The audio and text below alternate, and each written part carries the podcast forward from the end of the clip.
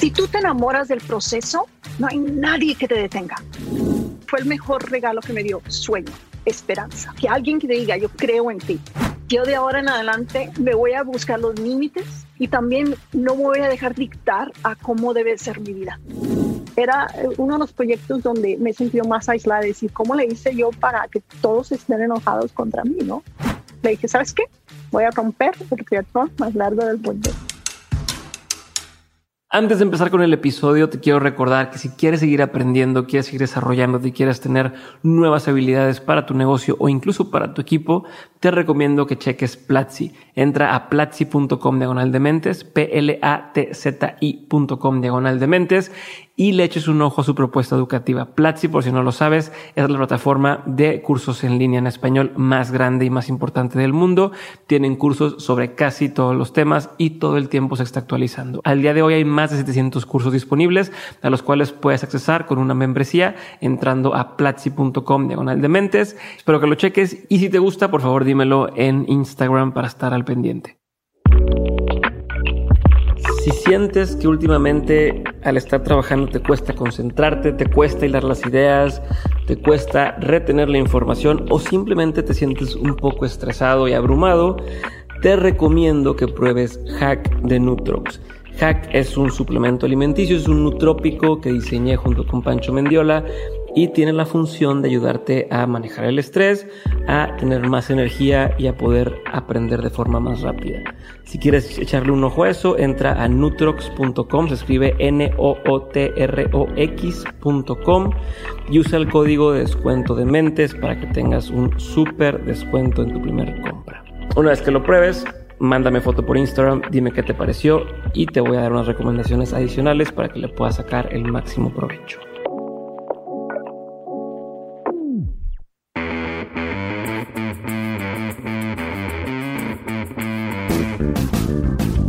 Hola a todos y bienvenidos a un nuevo episodio de Mentes. Mi nombre es Diego Barrazas y hoy tengo el honor de tener de invitada a Norma Bastidas. Va a contarnos cómo le ha hecho para llegar a donde está y de verdad, de verdad, de verdad que su historia es un ejemplo. Vamos a hablar de la parte eh, deportiva y de los récords, pero si tienen oportunidad, métanse y chequen algún video de YouTube donde cuente un poquito de su contexto, de su background.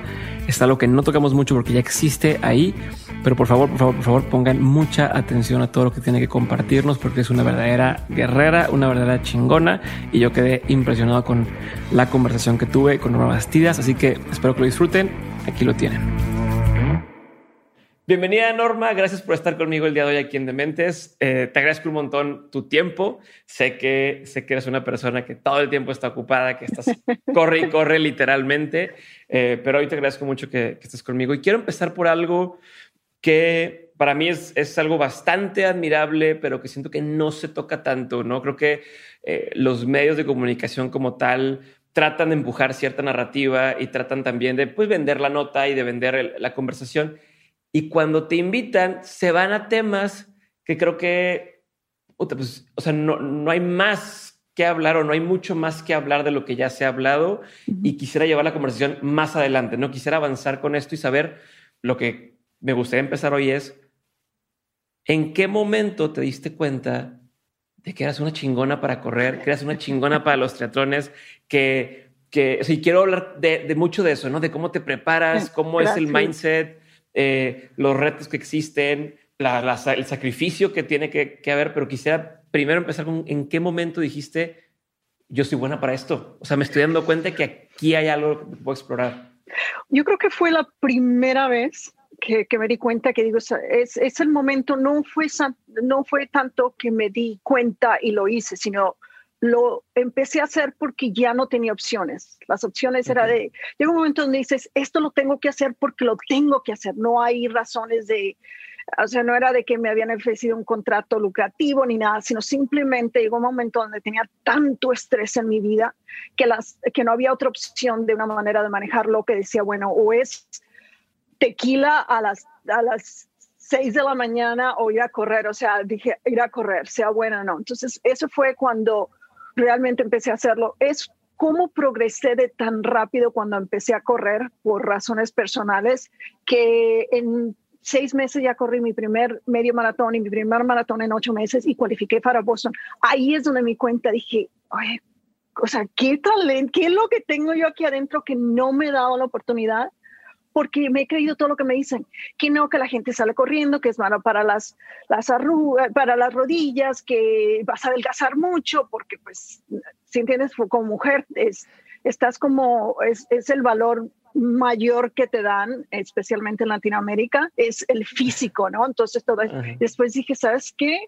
Yo de ahora en adelante me voy a buscar los límites este, de hecho me los voy a encontrar y también no voy a dejar dictar a cómo debe ser mi vida. Ya tenía, tenía 39 años cuando descubrí. Aparte, o sea, por ejemplo, yo ahorita, es, que eso que dices tú del estrés y demás, a muchos nos pasa, pero yo digo, ya, voy a empezar a quitarme el estrés haciendo ejercicio, duro dos, tres días y digo, puta, ya no puedo, ¿no? O quiero correr, corro dos kilómetros y ahí, ahí muere. ¿Cómo fue eso para ti? O sea, quiero regresar un poquito ahí. O sea, corrías todos los días, muchas distancias, eh, no te cansabas, te cansabas, pero le seguías dando.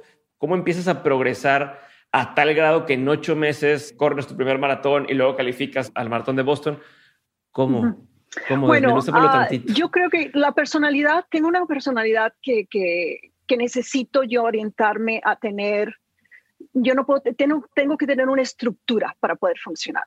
Y eso es, si eso es algo que mentalmente, si yo no tengo estructura, yo creo que todos también nos sentimos perdidos cuando perdemos algo y la estructura que conocemos se nos y es lo y yo creo que el estrés es eso, ¿no? Ya sea un divorcio, ya sea de que a mi hijo lo habían diagnosticado con una enfermedad y yo perdí el empleo y empezó a quedar ciego. Entonces ya la estructura que yo conocía de que levantarme, llevarlos a la escuela, irme al trabajo, desapareció. Entonces yo entiendo desde el principio que el tener una estructura es lo que me ayuda a mí a mantener un balance emocional y mental.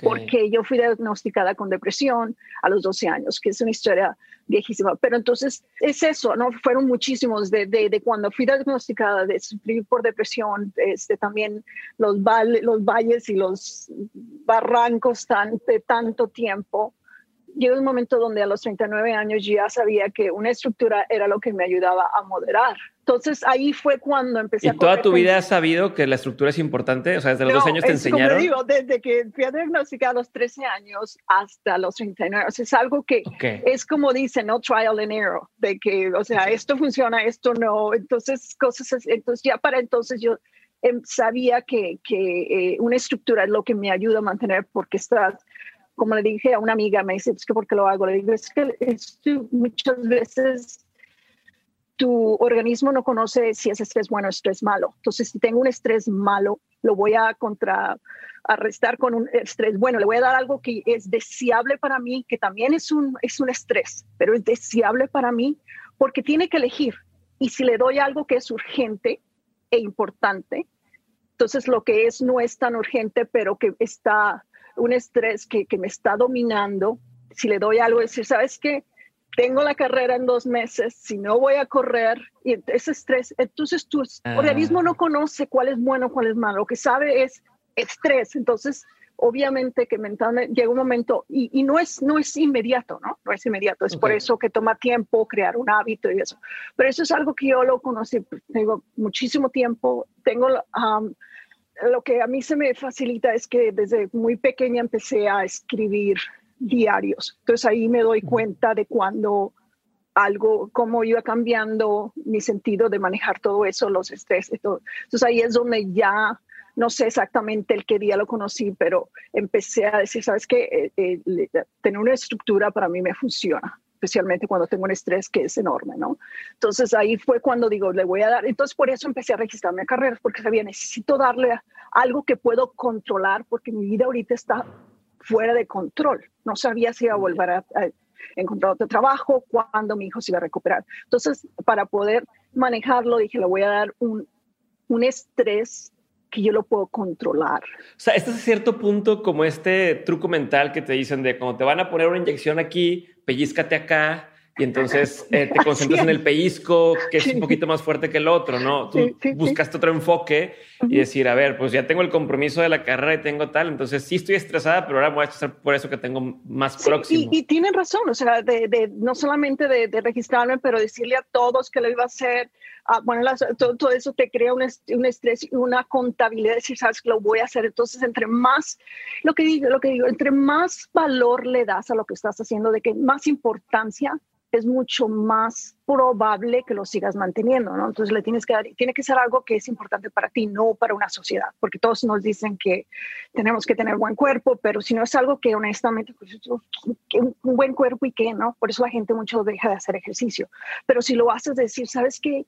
Quiero tener salud, quiero salir que cuando mis nietos estén de, que nazcan, poder llevarlos yo en bicicleta. Esas son cosas que son tangibles, no una un comercial que te ponen de que mira que te puedes conseguir. No, esas son cosas que no son tan tangibles, pero entonces lo haces más personal, se hace de más valor. Entonces yo siempre lo hago lo más personal posible, ¿sí? Lo más personal posible. Ok, pero a ver, te compro la idea, que norma de sí, al hacerlo personal, pero ¿Cómo brincas, aunque lo hagas personal, cómo brincas de decir, corro un maratón, que son, ¿qué? 42 kilómetros, a empezar a... Para esto, en el primer año de, que empezaste a hacer, a hacer, a correr, de ahí a correr ultramaratones, que son, ¿qué? Más de 80 kilómetros, creo son cada uno, y los tuyos eran larguísimos. Exacto, ultramaratón es lo más, más largo que un maratón. Pueden ser de 50, 80, pero hay hasta, eh, ya los míos son de 700 kilómetros, 1000 kilómetros, ¿no? Eso es que pasar de, de correr el maratón de Boston, que para muchos eso es el el logro, ¿no? El llevo preparándome tanto tiempo para poder correr aquí, no hacer el ridículo y demás. Y tú no solamente corriste eso, sino dices, bueno, ahora voy a hacer ultramaratones. Y no solamente dices, voy a hacer ultramaratones, sino voy a correr siete en siete continentes, en siete meses. Y luego de ahí decir, y ahora voy a hacer un triatlón si no sé nadar, pero voy a hacer un triatlón y chingue su madre. Y lo voy a terminar y, y haces un, un récord Guinness. ¿Cómo? O sea, esos, ¿cómo son esos? O sea, ¿cómo? Bueno, es, todos tenemos la habilidad. Es qué tan corto tiempo tienes de, de, de, un proyecto a otro o de una, como, como o sea, de qué, tanto, qué tan rápido progresas de una parte a otra, es, o sea, depende de muchísimas, muchísimas cosas. ¿Qué, tan qué tanta disciplina tienes? Porque mucha gente espera por la motivación. La gente piensa que ya me levantaba, ay, voy a ir a nadar, ay, chingas, no, o sea, de que, ay, se me dolía todo y, ay, ojalá que si entiendes, eh, digo que qué cansada estoy. O sea, si eres normal. Claro. Si eres una persona normal. Pero se trata de disciplina, no se trata de motivación. La gente, ay, qué bueno que te gusta correr. Tienes que elegir algo que si te levantas todos los días odiándolo, no lo vas a hacer. Pero no, no espero tampoco hacerlo todos los días enamorada y en el Instagram. es cierto. O sea, toda esa gente que se pone, veme aquí, qué chingón. No es cierto. La mayoría estamos, o sea, te da diarrea, te da vomitas, o sea, no es algo que es, es bien, pero es se trata de disciplina. Entonces, eso es algo que, que ya lo tengo estructurado y también es, es flexible, ¿no? O sea, tenemos, depende de tu, como digo, qué tan disciplina también, pero tu vida normal. Entonces muchas veces tengo la estructura, pero digo, ¿sabes que Este día largo lo perdí porque uno de mis hijos se enfermó, entonces cambiarlo otro día o perderlo. Entonces se trata de ser flexible, se trata de no enfocarse tanto ser rígido, pero de seguirle adelante y no esperar a la motivación, sino más bien tener una estructura bien establecida y adherirse a eso. Y es, no es magia, no es nada, no es, como digo, y de eso se trata yo tengo muchísima disciplina y aparte que no tengo vida, no tengo vida, no, soy muy social. A mí la pandemia... Te vino bien. sí, porque yo no soy una persona muy social, no tengo muchos amigos, uh, tengo muy... Entonces le pude dedicar mucho tiempo. Entonces, como le, le decía a mucha gente, yo, o sea, estoy dejando de lavar la ropa para irme a entrenar, muy diferente que si dejara una vida que es súper glamurosa. Entonces, se trata de eso. Pero no importa, si te toma más tiempo, si no cualificas para vos, calificas para Boston el primer, segundo, ¿de quién? O sea, ¿quién? Nadie te está midiendo eso. Lo que se trata es de seguirle adelante y si son 10 veces, 11 veces, 13 veces, no importa, seguirle adelante. El mío sí fue, progresó, pero como digo, no tengo vida, soy súper disciplinada, soy obsesiva, súper obsesiva. Sí, pero no dejas de tener hijos, no dejas de tener... Y, o sea, me tienen todo, hey, ya vas, y yo me enfoco en algo y les sigo adelante, ¿no? Tengo esa personalidad. es parte de tu personalidad. Es parte, de, tu personalidad, sí. Pero, pero y bueno, a ver, ¿cómo, cómo te preparas tanto física como mentalmente? Entiendo que dices que es disciplina, o sea, ok, es disciplina, pero ¿cómo es tu mentalidad al decirte, oye, me tengo que levantar y tengo que correr hoy eh, no sé, 20 kilómetros o 10 kilómetros o lo que sea, ¿cómo te animas a empezar? O cuando dijiste, quiero hacer el triatlón, no sé nadar, voy a empezar a nadar y, ay, güey, a lo mejor está más difícil de lo que yo pensaba o no. O sea, si pudieras tratar de, compartirme tu tren de pensamiento en cualquiera de estos momentos. Y también quisiera hablar de cómo te preparas, porque quieras que no, por más disciplina que tengas, tienes, como dices, tienes, tienes a tus hijos. Yo, yo lo veo todavía más difícil en el tema de mujer por las hormonas que tiene uno, eh, por los, o sea, no, no, es como, ah, bueno, pues siempre estoy más o menos igual y, y tal, ¿no? Eh, esta, esta, semana me siento de la fregada porque estoy que si ovulando, o que si estoy, me está bajando, o que si eh, la edad empieza a ser el tema. Entonces, ¿cómo, cómo le haces? No, no empezaste a los 15 años a hacer maratones. No, no. Bueno, yo creo que empiezas, lo, para medio maratón y maratones eh, fue algo un poquito más fácil de encontrar información porque mi mejor amiga en Canadá estaba corriendo maratones ya y, era corredora y por eso fui, fue ella fue la que me enseñó un poco lo que es correr. Y fue ella la que me dijo, oye, porque cuando tenía el estrés y llorando porque perdí el novio, el trabajo, la vida que conocía, o sea, era de que, ay, está saliendo con otra, o sea, toda la gente piensa que muchas veces es algo vano, que era de que, ah, está saliendo con otra, lo vi. Entonces era eso, entonces, pero me decía, sabes que estoy entrenando para Boston, no te puedo ver, uh, vente a correr conmigo, porque, y luego me acuerdo que nos reímos mucho de eso, ¿no? Eres súper lenta, como yo soy muy rápida, me vas a, me vas a Ella te decía. Ella decía, sí. nunca me invitó a correr porque era de que esto es para gente seria, ¿no? porque corría, participaba y tenía, ella siempre, desde los 10 años, 3 en la escuela aquí en Canadá, fue introducida, sus hermanos también, entonces, pero ella se especializaba en carreras cortas, pero me dijo, sabes que ya voy a ya tengo 35 años, ya debo empezar las distancias más, más largas porque ya, ya, las, ya no estoy ganando las otras. Entonces, pero me decía, no te puedo invitar porque pues es para gente que tiene trayectoria, ¿no? Entonces yo, pues bueno, pero cuando hizo la transición, era su primer maratón para, para ir a Boston, había calificado. Entonces me dijo, es que eres súper lenta, entonces me dice, vente porque pues yo empiezo muy rápido y luego me muero. Entonces era de que, ay, qué bueno, y ahí andaba y me dijo, necesito que me... Y fue una de esas que yo llorando por algo y que mira que para acá, que para allá, corriendo, me dice, oye, y, y ya llegó un momento donde me agarró y me dice, para, me dice, me, me, vas matando, si no he dicho nada es porque me llevas volando. Y me dice, oye, ¿cómo que sabes correr? Me dice, ya vamos ya 16 kilómetros y vas volando y hablando, me dice todo el camino. Entonces me dijo, ¿sabes qué? Y tenía 30, y ella fue, me dijo, si tú eh, dice, hay un maratón que en dos meses, si tú lo haces y haces este tiempo, yo te pago, yo iba a cumplir 40 años de, de, tu cumpleaños de 40 años, yo te pago la carrera te llevo, yo tenía dinero tampoco. Entonces me dice, yo te pago eh, este bolso y ese va a ser mi regalo. Era lo único que necesitaba. Fue el mejor regalo que me dio. Sueño, esperanza. Que alguien que te diga, yo creo en ti. Es lo único. Un propósito. un propósito, pero también espera de, alguien que crea en ti, que dice, ¿sabes qué? A mí se me hace que lo vas a hacer. yo no he visto a nadie que vaya platicando, llori, llori, grito y grito, y que eso. Y eso fue de, más fácil. Lo que fue difícil es cuando empecé a hacer las distancias más largas, porque había muchísima menos información. Ahí es donde em, tuve que eh, aplicar un poquito más la lógica, decir, bueno, ¿de qué se trata este proyecto? ¿Qué, ¿Cómo creo yo que debo de entender? Entonces, sí, un poquito escuchando a tu cuerpo, muchas veces viendo, eh, tienes que escribirlo bien de ¿no? Cuando le subo a la distancia en este tiempo, ya veo que empiezan las, las lesiones, entonces empezar el posito. Eso toma un poquito más de dedicación porque no había, ahora hay más información, pero yo ahora me estoy dedicando a récords, que no hay, eso se trata de que la información es casi no existente y aplicas lo mismo, de qué se trata el propósito, de qué se trata. Entonces, es más o menos replicar el proyecto que tienes de una manera que no te acabes el cuerpo en el entrenamiento, ¿no? Porque no vas a llegar como el caballo blanco.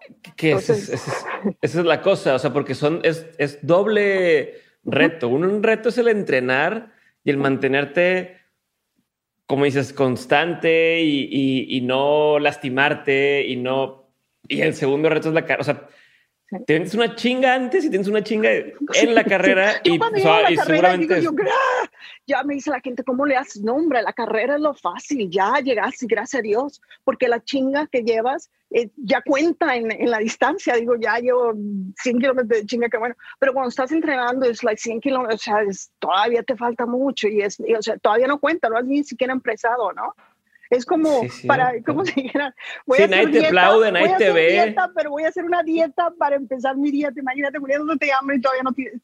Es eso, pero, pero si no, es lo que la, es la parte más importante de, de, todo, de todo, de todo, de todo, de todo, es la más importante. Si tú te enamoras del proceso, no hay nadie que te detenga. Tienes que enamorarte del proceso. Es el proceso lo más importante. Ya lo demás, hay muchas cosas que son de importancia, pero sin la preparación es imposible. A mejor alguna vez podrás hacerlo, pero no consistentemente. Entonces, quieres consistentemente llegar a tus objetivos, tienes que enamorarte del proceso, que es una vez que digas, esto es lo que tengo que hacer y celebrar y si, si te va bien o te va mal, saber que es parte del proceso, pero también estar emocionado, decir, ¿sabes qué? Qué bárbaro, venme a mí, ya llevo dos meses entrenando y ya, si entiendes, son menos lesiones, ya vi que ayer no lloré, tengo tres días llorando, ah. pero ayer no lloré porque me fui a nadar, y cosas así, que y, y, y, te vas, y es mis, tú mismo vas viendo, eso te prepara para, para lo que es duro, lo, lo, duro de una carrera, porque obviamente que si necesitas entrenar y prepararte, estás haciendo, vas a estar tratando de hacer algo que, que, no lo has hecho, ¿no? O ya sea una distancia o un tiempo que no has hecho. Entonces, todo eso te prepara porque ya tu cuerpo sabe, dice, ¿sabes qué? Vienes preparada. Pero eso que dices de enamorarte del proceso y lo que dices de la disciplina, o sea, no, no, no empiezas enamorado del proceso ni empiezas con disciplina. O si es algo que prendes y dices, va, me clavo en esto. O sea, también, entre comillas, entrenas para disciplinarte y después la disciplina te lleva a lo demás. Y durante el proceso te empiezas a enamorar de hacerlo. Sí, sí, sí hay, hay dos tipos de personas. Hay personas que les gusta eh, estar en, el, en, en, lo que se llama el comfort zone, ¿no? Esto soy bueno para eso y voy a seguirle porque porque no, hay, no es tanto la, la no es tanto la resistencia y, o sea, ya sabes qué hacer y hay gente que le dice, sí, hay mucha gente. Esa es la otra, o sea, porque tú, tú, perdón que te interrumpa, pero tú pudiste haber dicho, bueno, ya soy buena para correr un maratón, corro otro maratón, lo hago mejor, corro otro maratón, lo hago mejor, corro otro maratón, lo hago cada vez mejor, pero no. Especialistas en algo, ¿no? Yo tengo, a mí, a mí me gusta más, yo soy más comprometida conmigo y con mi crecimiento como persona que con ser una persona pública o que me admiren que eso es algo que a veces digo, wow, ¿cómo sabes de mí? ¿no? Pero que es, muchas veces te halaga, muchas veces no, si entiendes, depende, porque muchas veces te critica. Me acuerdo que cuando estaba, la gente piensa que todo es que, que haces algo y la gente te aplaude, no, o sea, criticada porque eres mujer, eres, eres madre y como, había gente que me gritaba, que amigas mías me decían, es que cómo eres de egoísta te llevo dos divorcios, no por nada, ¿no? O sea, me, me, ven como una persona que no soy dedicada. Y es porque soy mujer y tenemos el romanticismo que una mujer es ambiciosa, hace cosas y luego ya llega un momento donde tienes hijos o te enamoras y ya dices, ¿sabes qué? Toda película es así. Todos queremos. Dulces ¿Quieres? y ya se van a, dejan el trabajo y se van a una granja a crear, si entiendes, a hacer comida, hogareña, eso no los han enseñado. Entonces, si una mujer no cambia porque dice esto es lo que quiero y sé lo que quiero, le voy a seguir adelante. Y, o sea, mis hijos, era la, como le digo, no era de que me decían, ¿cómo te vas a hacer montañismo entre tus hijos? O sea, mis hijos no era decir no lo voy a hacer, sino cuándo y de qué manera y entrenar muchísimo por eso mismo, porque digo, bueno, si es algo peligroso, me voy a preparar de la mejor manera y solamente voy a ir a, a los, voy a hacer los proyectos cuando vea que esté 100% preparada. Hay riesgos, pero en todo riesgo, pero son riesgos que son pues calculados, vaya. No, y eso que dices de, de, la mujer, la sociedad, o sea, lo mismo que te, que te premia, te castiga. O sea, te dicen, oye, trabaja fuerte, sé independiente, eh, lucha por, a lo mejor, si fuera el caso, ser el, el, director de la empresa, ¿no? Llega a este puesto corporativo y luego dices, bueno, pues voy a dedicar a eso y a lo mejor no quiero tener familia. ¿Cómo no quieres tener familia? Y, cómo y luego al revés es, no, tener una familia y tal. Oye, ¿por qué eres tan ambiciosa? ¿no? O sea, si es para un lado, te critican. Si es para el otro lado, también te critican, ¿no? De cómo dejas al, hijo solo o por qué todo el tiempo estás con tu hijo y no te dedicas a otra. Entonces, no puedes darle gusto a nadie. No, no, no puedes, no, puedes. Te tienes que hacer una pregunta. O sea, tienes que saber si eres una persona que, que bueno, para mí yo ya el día que dije, sabes que esto no va a estar todos de acuerdo y cualquier cosa que hago que es controversial, muchas veces es, sabes, mi trayectoria como activista de contra violencia de contra de género y hablar cosas personales públicamente, eh, todo eso ha sido muy controversial, pero dije yo, ¿qué es lo que quiero? Y aceptar las consecuencias, ¿entiendes? No voy a, que me duelen muchas veces, por eso tomo tiempo también, porque pues no es fácil, muchas veces, muchas veces, perder las amistades, que tu vida cambie, todo eso no es fácil, pero aceptarlas y decir, ¿sabes qué? ¿Cuál es? Y poner en un balance, qué es lo que quiero y estoy, ah, estoy dispuesta a aceptar las consecuencias. Y aceptarlas y seguir adelante y mientras sean por las razones adecuadas, yo sigo adelante, como digo, y acepto las consecuencias. Me duele muchas veces aceptarlo porque son, muchas veces pienso, pierdo cosas que no esperaba. O sea, ¿cómo? ¿Cómo tú de todas las personas es la que no me vas a amar y que ya? Pero aceptarlas y, y muchas veces también es ser paciente, muchas veces es, es no dejar un proyecto, sino cuándo es el momento adecuado. Que, y todo eso se trata también con el entrenamiento, también de decir cuándo es el momento en el que tenga, eh, sea más probable que esto tenga éxito y que tenga menos eh, consecuencias negativas. Ok, o sea, tiene mucho que ver con el timing también y con ir calculando. Justo quiero empezar a tocar un, un poco ese tema de, eh, ahorita decías, voy a evitar lastimarme, ¿no? O, hasta que no se asegura que están todas las cosas bajo control, hasta donde se pueda me aviento a hacer tal reto o tal, carrera y demás.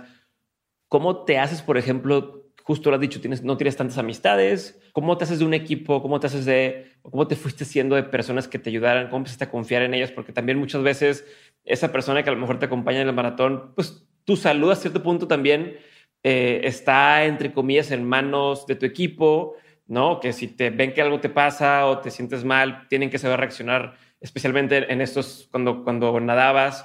Entonces, ¿cómo empiezas a, encontrar ese equipo? ¿Cómo te haces de ellos y cómo aprendes a confiar en, el equipo? El equipo es, es vital. El equipo es lo más importante una vez que estás ahí. Es, es, es lo más importante porque ellos están delegados que llega un momento donde especialmente si vas a un propósito, no solamente que si voy a, voy a hacer esta carrera porque la quiero disfrutar, pero si estás haciendo algo que, que tú sabes que va, que va a pedir todo de ti, llega un momento donde tienes que tener un equipo que tome las decisiones correctas por ti, porque tú ya no sientes emocionalmente o físicamente tan, tan, tan um, depleted, tan de poco. Sí, desgastado, agotado. exacto, que estás tan desgastado que llegue, tienes una persona de confianza que también tiene conocimiento que va a tomar esas decisiones adecuadas para ti. Entonces el equipo es vital. Y eso me sucede de que muchas veces la familia es la peor porque mis hijos nunca han ido y no van a las carreras porque ellos el papel de, del papel de una, de una familia es que no te vean sufrir y que no te vean Sí, te quieren apapachar. o sea, claro, o sea, como vas a mi mamá, es, si, si entiendes, me digo, o sea, sí, como no, chinga la mano, no, mi mamá es de que no y ya párale. Entonces, la familia es muy difícil, o sea, tendría que ser una persona que está acostumbrada a eso o que está preparada para eso. Entonces, finalmente te vas haciendo de, lo bueno es que los retos estos, eh, especialmente cuando estamos especializados, hay, es, es un grupo muy pequeño, muy, muy exclusivo, entonces ahí te vas haciendo amigos y contactos. Entonces, muchas veces ellos me encuentran. Las personas que me ayudan siempre me encuentran, siempre, ya especialmente por ahora por las redes, es, es lo mejor que estás haciendo o estás en una carrera y conoces, que, conoces a alguien. muchas veces voy a las, a las carreras públicas para, pues para mantenerme en forma Mucha gente entrena para eso, ¿no? Pero yo voy y digo, esto es para ayudar. es tu entrenamiento, es tu entrenamiento. entrenamiento. Y ahí es donde también se empiezas a hacer conexiones que son válidas que me dicen, oye, el próximo proyecto, si vas a hacer a Badwater, yo quiero ser, yo quiero ser de tu crew por lo mismo, porque muchas veces tienen, ellos quieren aprender a, a, ser mejores apoyando de equipo de apoyo o también tienen intención de hacer esa carrera. Es una manera muy buena para entrenarte para hacer tu proyecto después. Entonces, es eso, es llevar a personas adecuadas. Muchas veces las, las cosas, eh, los proyectos que hago son de causas sociales, entonces realmente hablo con organizaciones y decimos, bueno, porque yo la publicidad digo, no la necesito personalmente, pero vamos a hablar de esto, entonces me, eh, me uno con organizaciones que están trabajando ese tema y ahí es donde empezamos a buscar voluntarios. Al aún así de eso, hay muchísimos problemas porque del hecho al trecho hay mucho camino. Nadie, nadie, nadie, nadie, nadie, nadie va a estar tan comprometido en ese proyecto como tú. Así es que prepárate que sea el mejor equipo y aún así tener que estar manteniéndose al récord. Me acuerdo del récord del triatlón era de que días larguísimos, yo acababa Cuéntame, cuéntame cómo fue, para, o en contexto, ¿cómo fue eso? ¿Cómo, cómo te contactas con, con Guinness y les dices, oigan, volteen, quiero hacer esto? ¿Cómo te preparas? ¿Cómo trazas la ruta? ¿Cómo eran esos, esos trechos? Si nos pudieras dar un poquito de contexto o recontar lo que sucedió aquella vez, me encantaría entenderlo. Sí, muy bien. Yo conocí a la organización con la que me uní. Uh, yo el, el 2012 corrí de Vancouver hasta Mazatlán sola, sin apoyo. Entonces yo cuando llegué a California pasé por, por, por, por Santa Mónica hubo una organización que escuchó y dijo, alguien, hay una mujer corriendo por la convivencia contra mujeres. ellos vinieron a recibirme, a darme de comer y eso. Entonces, era sin apoyo, pero había gente que se unía al proyecto y ahí es donde los conocí. Entonces, después de que terminé, ellos siguieron hablando, decir, tu próximo proyecto, queremos unirnos, queremos hacerlo. Entonces, ahí le dije, fue cuando entré a México y dije, bueno, esto es, la trata de personas es un tema que nadie lo quiere hablar. O sea, nadie lo quería hablar, ¿eh? de que no, cómo te vas a unir a esas, a esas mujeres, ¿no? Y le digo, esas mujeres, estás hablando con una. Aquí hay que cambiar la percepción. Ahí fue cuando me uní con ellos y decidimos hacer, pero ellos no, no sabía yo que iba a ser un triatlón. Lo que estaba era, me decían, estamos viendo, a ver, vamos a ver ideas que son creativas, porque tienes, cuando estás compitiendo, o sea, para mí se trata de, si es de publicidad, tienes que llamar la atención, tiene que ser algo. Me decían, corre en México, pero ya había corrido tantas distancias que ya no era de que te iba a sorprender, porque pues o sea, 100 kilómetros, 200, 300, después dices yo, pues, bueno, 400 y 500, es, pero la, la lógica nomás está progresando. Entonces dije, quiero hacer algo que sea único que se pueda hacer, tenía que ser en México. Entonces ahí fue cuando empecé a buscar algo, pero era la resistencia de, de, de hablar de este tema en México, que me reuní con muchas, muchas personas para buscar, que me decían, no, era la resistencia que me levantaba encabronada todos los días. ¿Qué hago? ¿Qué hago? Y dije, o sea, entre más me decían no, dije yo, pues lo voy a hacer mejor. Voy a hacer algo Pero ¿qué razones te decían? O sea, ¿cuáles eran las razones para el no? O sea, ¿qué, qué, cuál era el no porque qué? ¿Por qué? Porque decían que querían hacerlo por algo que era mucho más fácil de simpatizar, por los niños, por la educación. Y digo, pues eso es muy importante, pero me estás diciendo que quieres hacer algo que, que es más fácil de simpatizar, simpatizar. Eso quiere decir que mi esfuerzo y dedicación se necesitan en los lugares donde no estamos simpatizando, que es algo, de eso se trata exactamente. A mí no me interesa hacer algo que es fácil, que vaya a impresionar.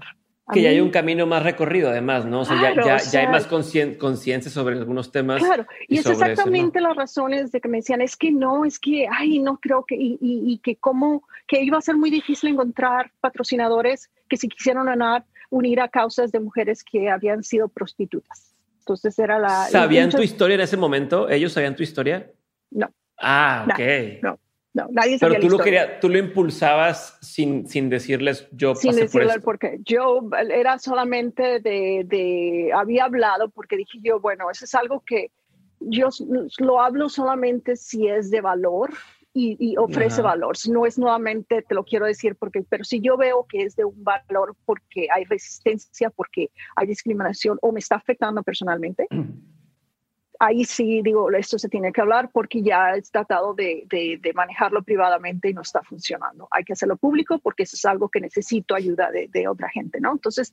Pero no sentías horrible cuando te decían entonces, no, no vamos a hablar de ese tema, ese tema nadie quiere hablar y tú por dentro quemándote con las ganas de a lo mejor, no sé si decirlo, contarlo, desahogarte. Claro, claro, pero eso, de eso se trata, pero estas son las razones que yo no le había dicho a nadie. Por una causa es todavía lo, lo, cuando mi historia es un poquito en, los, en el tiempo donde no estaba muy, muy, todavía no estaba catalogado como crimen, todavía estaba un poquito, se hizo, se catalogó como crimen y, y para las Naciones Unidas el 2002, 2001, 2002.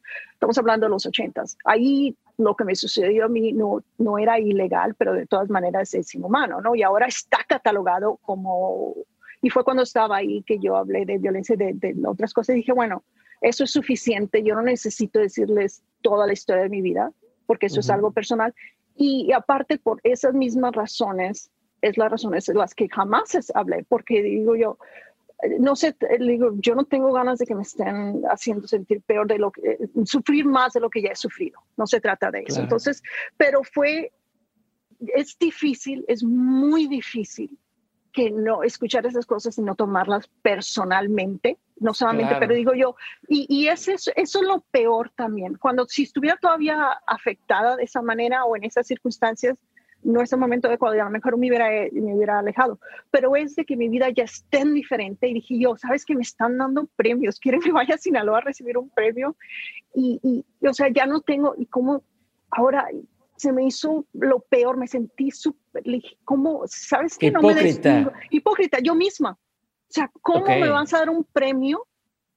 Si, ¿sí, entiendes? O o me premias por todo o me, rechazas por todo, pero yo no quiero elegir solamente lo que es importante, elegirte parte de mi historia en la que puedas simpatizar. Te voy a decir cuando fui abusada de niño, porque es mucho más fácil que simpatices, porque pues ahí como que tú sabes que un niño tiene menos posibilidades de protegerte, pero no como una persona adulta que fue engañada porque ahí sí estoy trayendo de que para qué te fuiste, porque entonces dije yo, ¿sabes el qué? El clásico, ¿no? De, de que, ay, ¿qué hizo, ¿qué hizo ella para, sabes? Es lo que siempre, ¿no? Sí, en México y eso es lo que me decían, es que, y ahí hay veces que voy a México en mi entrevista me dice, oye, nunca te vas a responsabilidad por tu parte. Le digo, es, es que la parte tuya, entonces le digo, es ilegal, a como lo veas. O sea, si tú estás de acuerdo con mis, con mis, uh, con mis decisiones o no, eso no quita nada que es ilegal y está catalogado ilegal por las Naciones Unidas y los derechos humanos. O sea, ahí mediante tú tienes que quitar todo eso. Entonces era eso de que yo llegué un momento donde dije yo,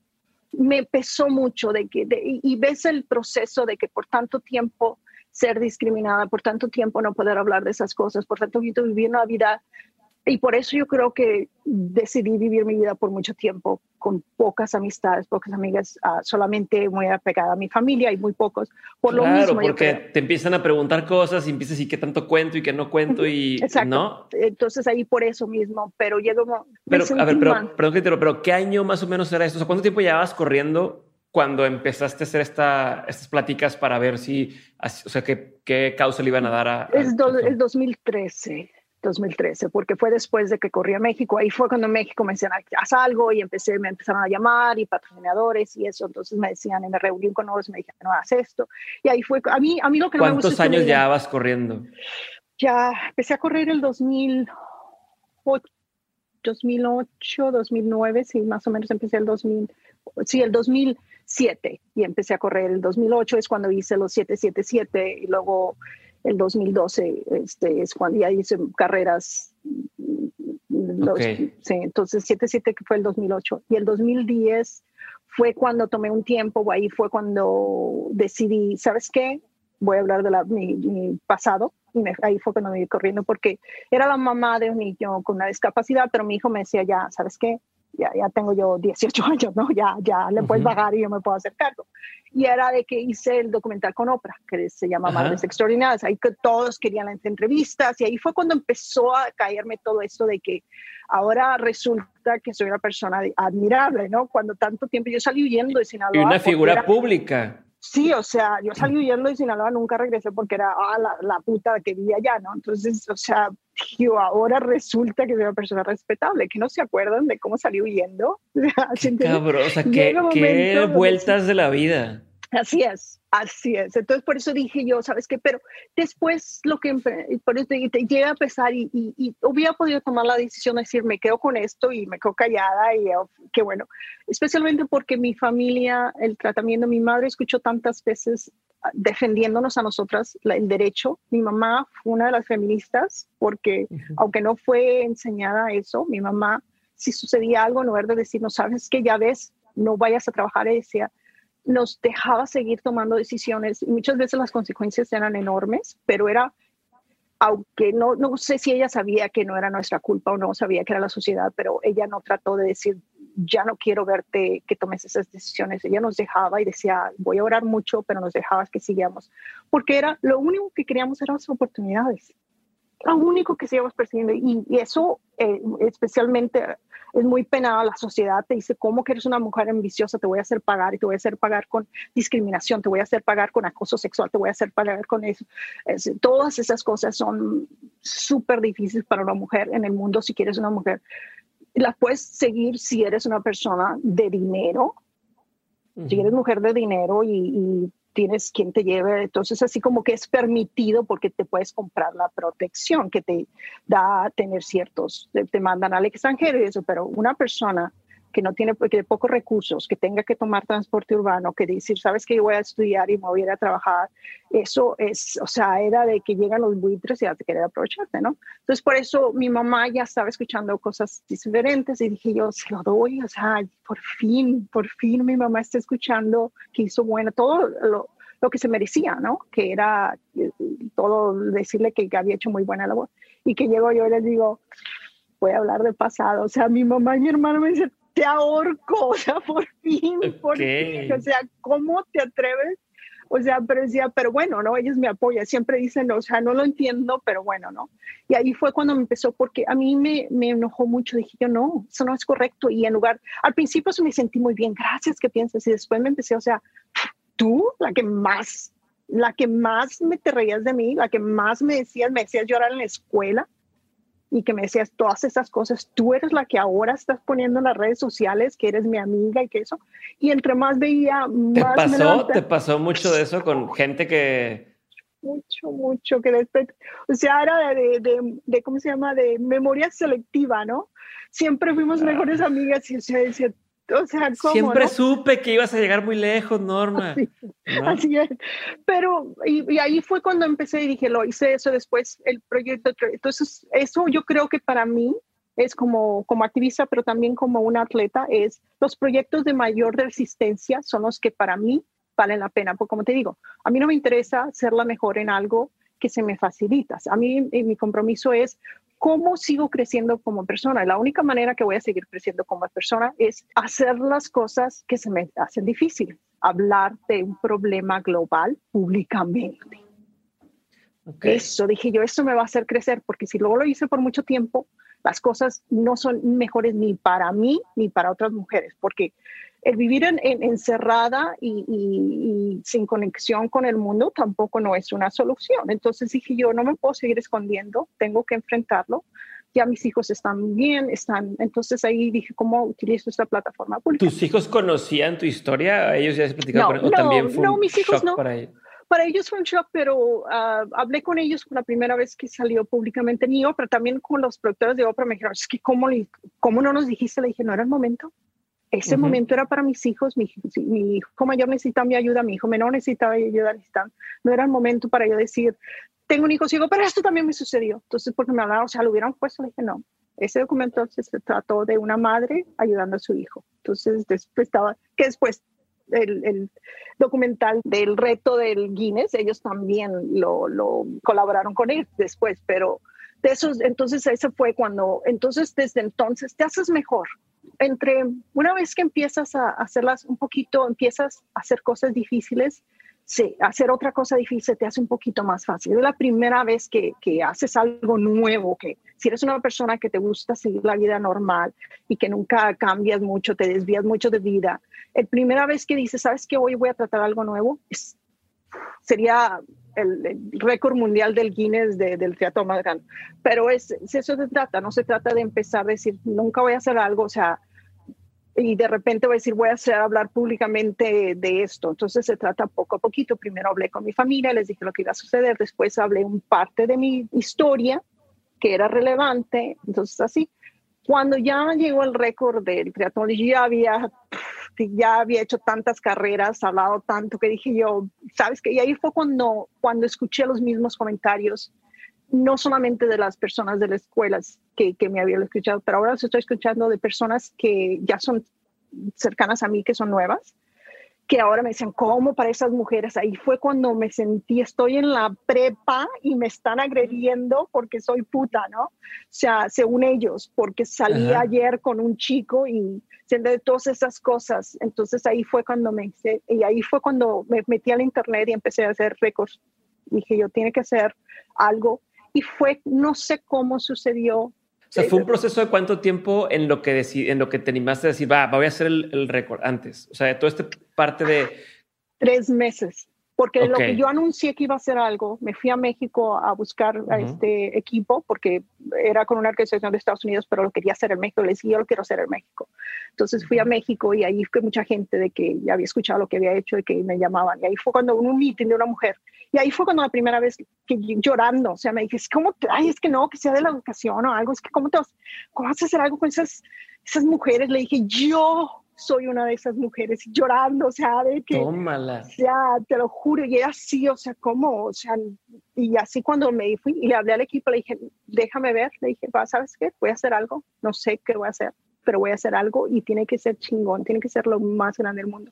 Entonces ahí fue cuando me puse a buscar, dije, bueno, estaba viendo correr, dije, ya es correr, bueno, voy a hacer triatlones, a ver, porque había uno del, como te digo, es un círculo pequeño que hacen que el Ultraman, que son siempre estaban haciendo eso, y que bueno, vamos a hacer cinco. Y había una, un, un conocido mío que hizo el, el se llama Triple Men, algo así que hicieron en Hawái, que son tres, que la gente los eh, tiene como Dios, que son... hay uno que se llama 5X o algo así, o 5, no sé qué lo hace, Rich, Rich Roll es uno de esos que... Jason es amigo mío, Jason, el que lo, con el que lo hizo, Rich Roll, Jason era amigo mío, era amigo mío de, de, sí, era de que este, aquí vive cerca de Vancouver. Bueno, cinco islas, cinco islas en no sé cuánto Jason tiempo. Lester es amigo mío porque cuando él estuvo entrenando para eso, estuvo aquí en Oregón, porque Nike está aquí en Oregón y yo estaba en Vancouver. Entonces ahí fue cuando me dijo, oye, ven, he escuchado que haces cosas increíbles y, y nos reunimos. Y se va a ver arrogante, pero la verdad que sin arrogancia, o sea, sin decirte, sin tú. No, las cosas como son, las claro, cosas como, son. Pero yo me acuerdo haber sentado porque yo he escuchado y dije, wow, Rich Wally. Y entonces me hablando, me acuerdo que llegué súper, o sea, súper arreglada, o sea, de, de, de, la propia atlética, o sea, de lo más, yo quiero ver grande, llegué súper sentada, o sea, casi, casi sin agarrar mucho espacio, de que, o sea, no te robo tanto tiempo y estar sentado con él y después estarlo escuchando, y dije yo, es lo mismo que yo.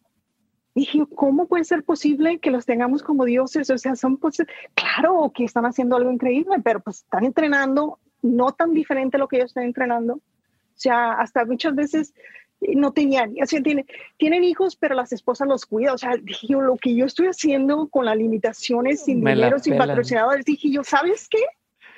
Ahí ya, o sea, que, digo, muy amigo mío, pero yo dije, al rato ya estaba sentado con las piernas abiertas y agarrando espacio. primero, entre menos espacio, ahora, ¿sabes qué? Voy a agarrar espacio, porque si yo fuera hombre Sí, entonces ahí fue cuando busqué triatlones, cuáles, y de repente que sale el triatlón más largo pero, del mundo. Pero, pero, perdón que te interrumpa, perdón que te interrumpa. ¿Qué, qué impresión lo que te decía, y te interrumpí cuando decía si yo fuera hombre, pero esos son los pequeños momentos donde te das cuenta, cuando te comparas con alguien que a lo mejor que tú antes veías hacia arriba y decías, wow, ¿cómo logran hacer eso?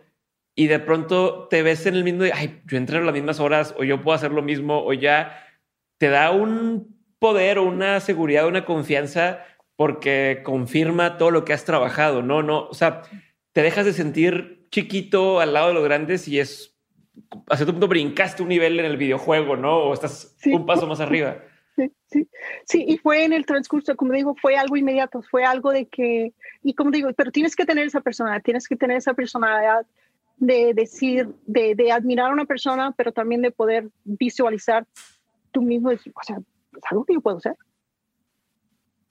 Sea, llega y es algo Y eso es, es una, ah, puede ser arrogancia, puede ser naif, alguien ah, que, eh, inocencia o inocencia, decir, o sea, que digas algo, claro que lo puedo decir como los niños, ¿no? Que voy a ir al espacio, yo también voy a ser astronauta. Eso es increíble porque no hay límites. Entonces, tener, todavía tengo esa inocencia interna que me dice, o sea, a menos que lo pruebe y que de veras, o sea, que una y otra vez, no, no, no, no, no al principio imaginarme que puedo hacer algo es lo que me ha ayudado a tratar. Por, ejemplo, yo hablo inglés perfecto, pero hablé el japonés perfecto antes de hablar el, el, en el tiempo cuando la gente no hablaba japonés, ¿no? Entonces, es decir, o sea, una vez que estás, o sea, te intimida, te da miedo y después que una vez que estás expuesto, dices, ¿sabes qué? Empiezas a, a relajar, decir, lo puedo hacer, lo puedo hacer. Y es la, esa habilidad de poder proyectarte, de ver que tú puedes hacer algo. Entonces, me entre, fue una comida y ya después era de, ahora me habla más seguido que yo lo hablo, pero, y es eso,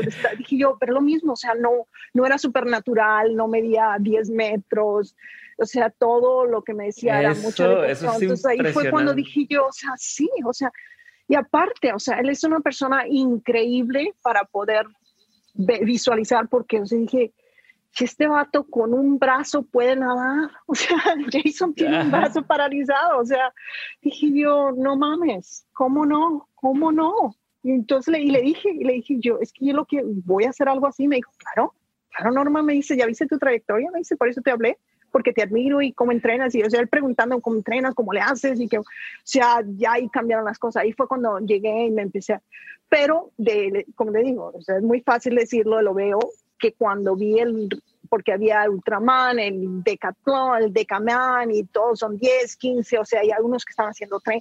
Llega un momento donde no sé cómo sucedió, dije, vamos a ver cuál es el récord Y estoy viendo que sale y que yo, o sea, casi, casi me caigo de la silla, o sea, cómo que este cuate, el australiano, nadó 42 kilómetros en el mar o sea, el ciclismo 200, 2000 kilómetros y corriendo mil no se me hizo algo imposible, pero nadar 42 kilómetros. Y era de que... No, el mar abierto es Mar abierto, o sea, dije yo, no, no sé nadar, no sé nadar, o sea, es imposible. Porque aparte era eso, ¿verdad? No sabías nadar en ese momento, ¿qué? No. Y, o sea, yo había hecho un, triatlón de esos de los chiquitos de los sprint, pero pues como, como perrito, ¿no? Y casi me ahogo porque mi amiga, la, la que nada, me dijo, ven porque ella estaba haciendo tratamiento y me dice, ven por lo mismo, para que me calmes, y me prestó un wetsuit y se me llenó de agua y, y era como la, la, de, ese, de, las llantas de Michelin. Pero yo siempre le entro a todo, yo soy súper, ¿sabes qué? Se oye divertido, me dice, estás loca, o sea, toda la gente, tú te animas a todo. Entonces, pero era de que había hecho algo pequeñito que eran como, son unos 100, 200 de ni siquiera media milla, ¿no? Y ahí lo vi dije yo no, y me acosté, ¿no? Y eso de que te levantas a la hora, dije, pero pues se puede aprender a nadar y veía los más detalles, dije, pero es mar abierto, o sea, no. Y era de que otra vez, de, voy a cerrarla porque me enojo, voy a cerrarla, ya no lo voy a ver. Y así de que, pero pues o sea, tampoco sabía correr y no empecé corriendo, ¿se entiende? Y era de abrirlo y correrlo. Y eso fue de que cuando me habló el de, de, la organización, me dijeron, perdimos, no hay patrocinadores, nadie quiere hablar de este tema, no sabemos qué hacer. Le dije, ¿sabes qué? Voy a romper el triatlón más largo del mundo. Les dije. Era de que los días, o sea, yo una vez le dije, y es como te digo. Eh, o sea, eso fue lo que faltó para que dijeras, ¡pum! Eso, cuando me dijo que no, que habían perdido todos, que nadie en México quería hablar, o sea, ya había abierto la boca, esa mujer, y llorar, o sea, lo más traumático, lo peor que puede hacer una mujer, llorar en público, ¿no? Ahí me dijeron, es que nadie quiere, ya no sabemos, ¿sabes qué? Anuncia que vamos a hacer y busca patrocinadores. Entonces ahí fue cuando dije yo, no, hombre, pues lo voy a romperlo, pero de un kilómetro, ¿no? O sea, 43 kilómetros, pero era eso, de, de, de toda la resistencia. Llegó un momento donde como te digo, entre más resistencia, entre más gente se movía y que no esto y mucha gente no había hablado, le dije, dile que lo vamos a hacer siguiendo la ruta de 30 personas desde Cancún hasta Washington. O sea, era, fue algo de que le digo, hasta Washington DC vamos a llegar para conectar, búscame la ruta y dame las, islas. y ellos fueron los que me hablaron.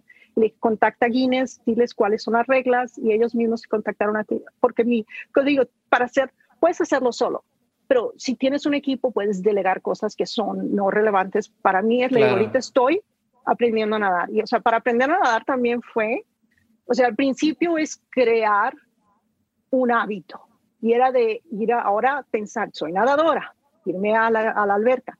Porque muchas veces cuando empiezas un hábito es difícil no encontrar los, los tenis o eso. Entonces, eso es lo más. Ahorita yo para, si me dices, tengo que ir a, a, a correr, en cinco minutos ya estoy lista y corriendo, ya sé la ruta, ya sé dónde está todo.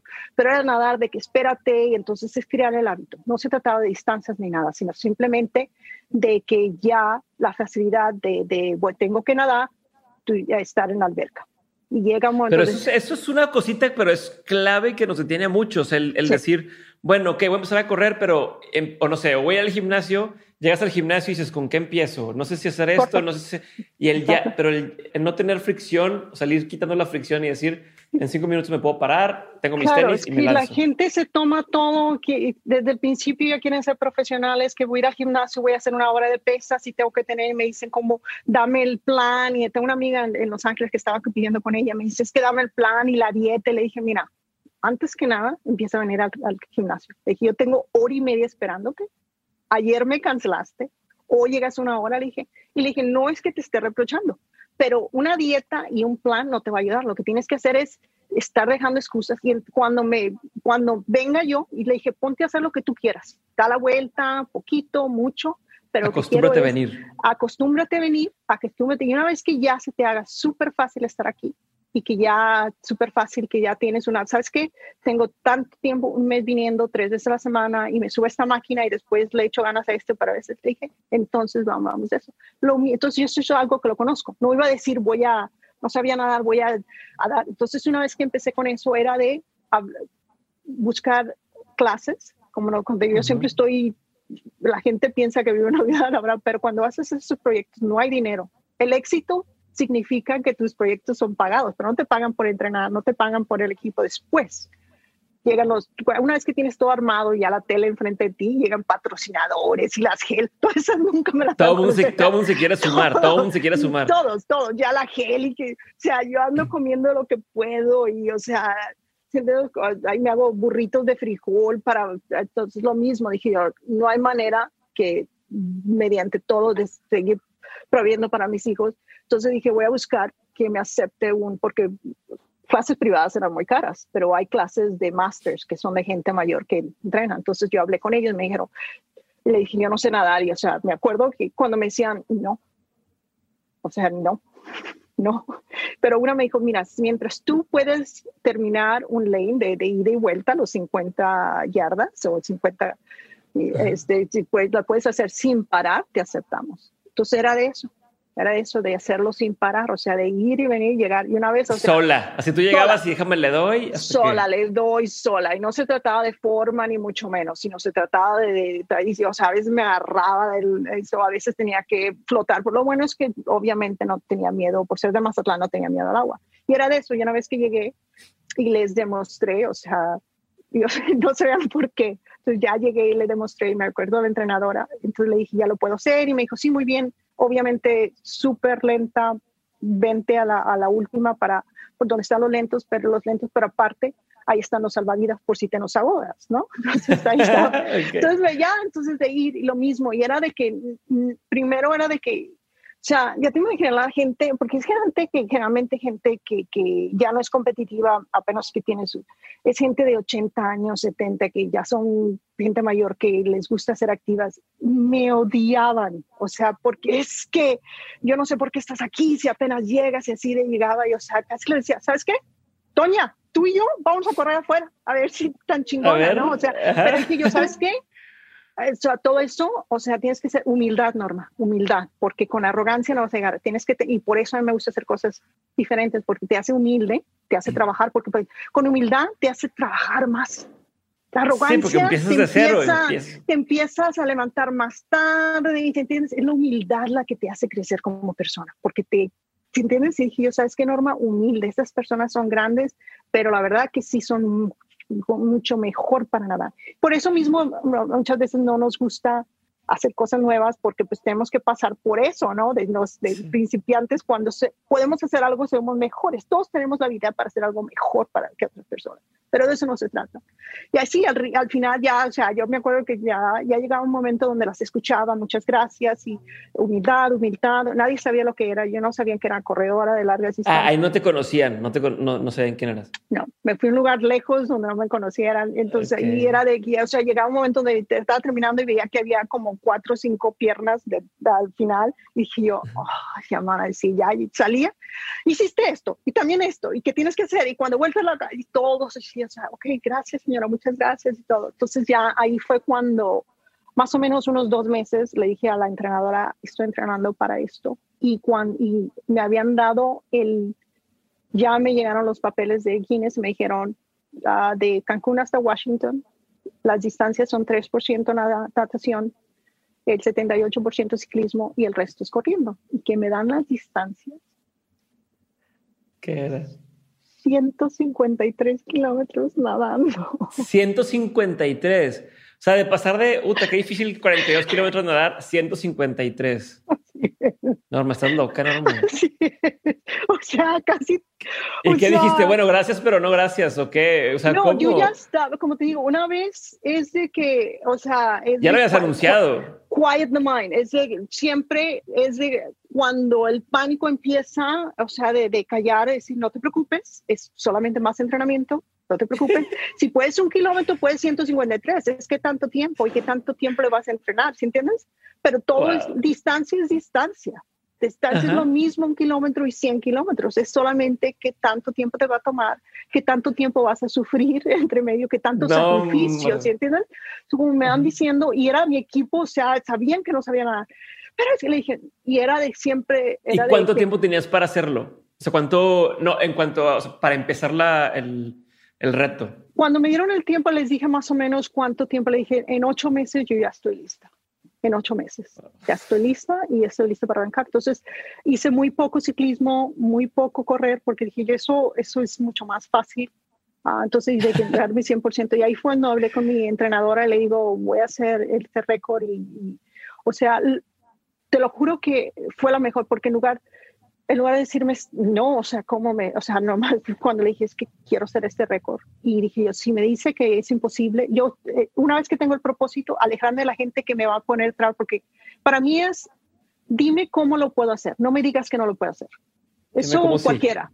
No estoy aquí para que me digas cómo no se puede, porque de esos hay muchísimos. O sea, me voy al internet y está lleno de gente que me va a decir pues, por qué no se puede hacer.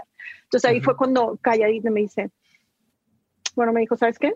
Entonces me dijo, vamos a tener que entrenar mucho porque te falta mucho. Y me dijo, quiero que no faltes y que aparte de eso vengas mínimo dos veces a la semana tú sola a practicar lo que estamos haciendo. o sea, después le, hicieron la entrevista y dice, no, hombre, el pánico, dice, no quería que salga. Pero dice... O sea, pero aparte ya...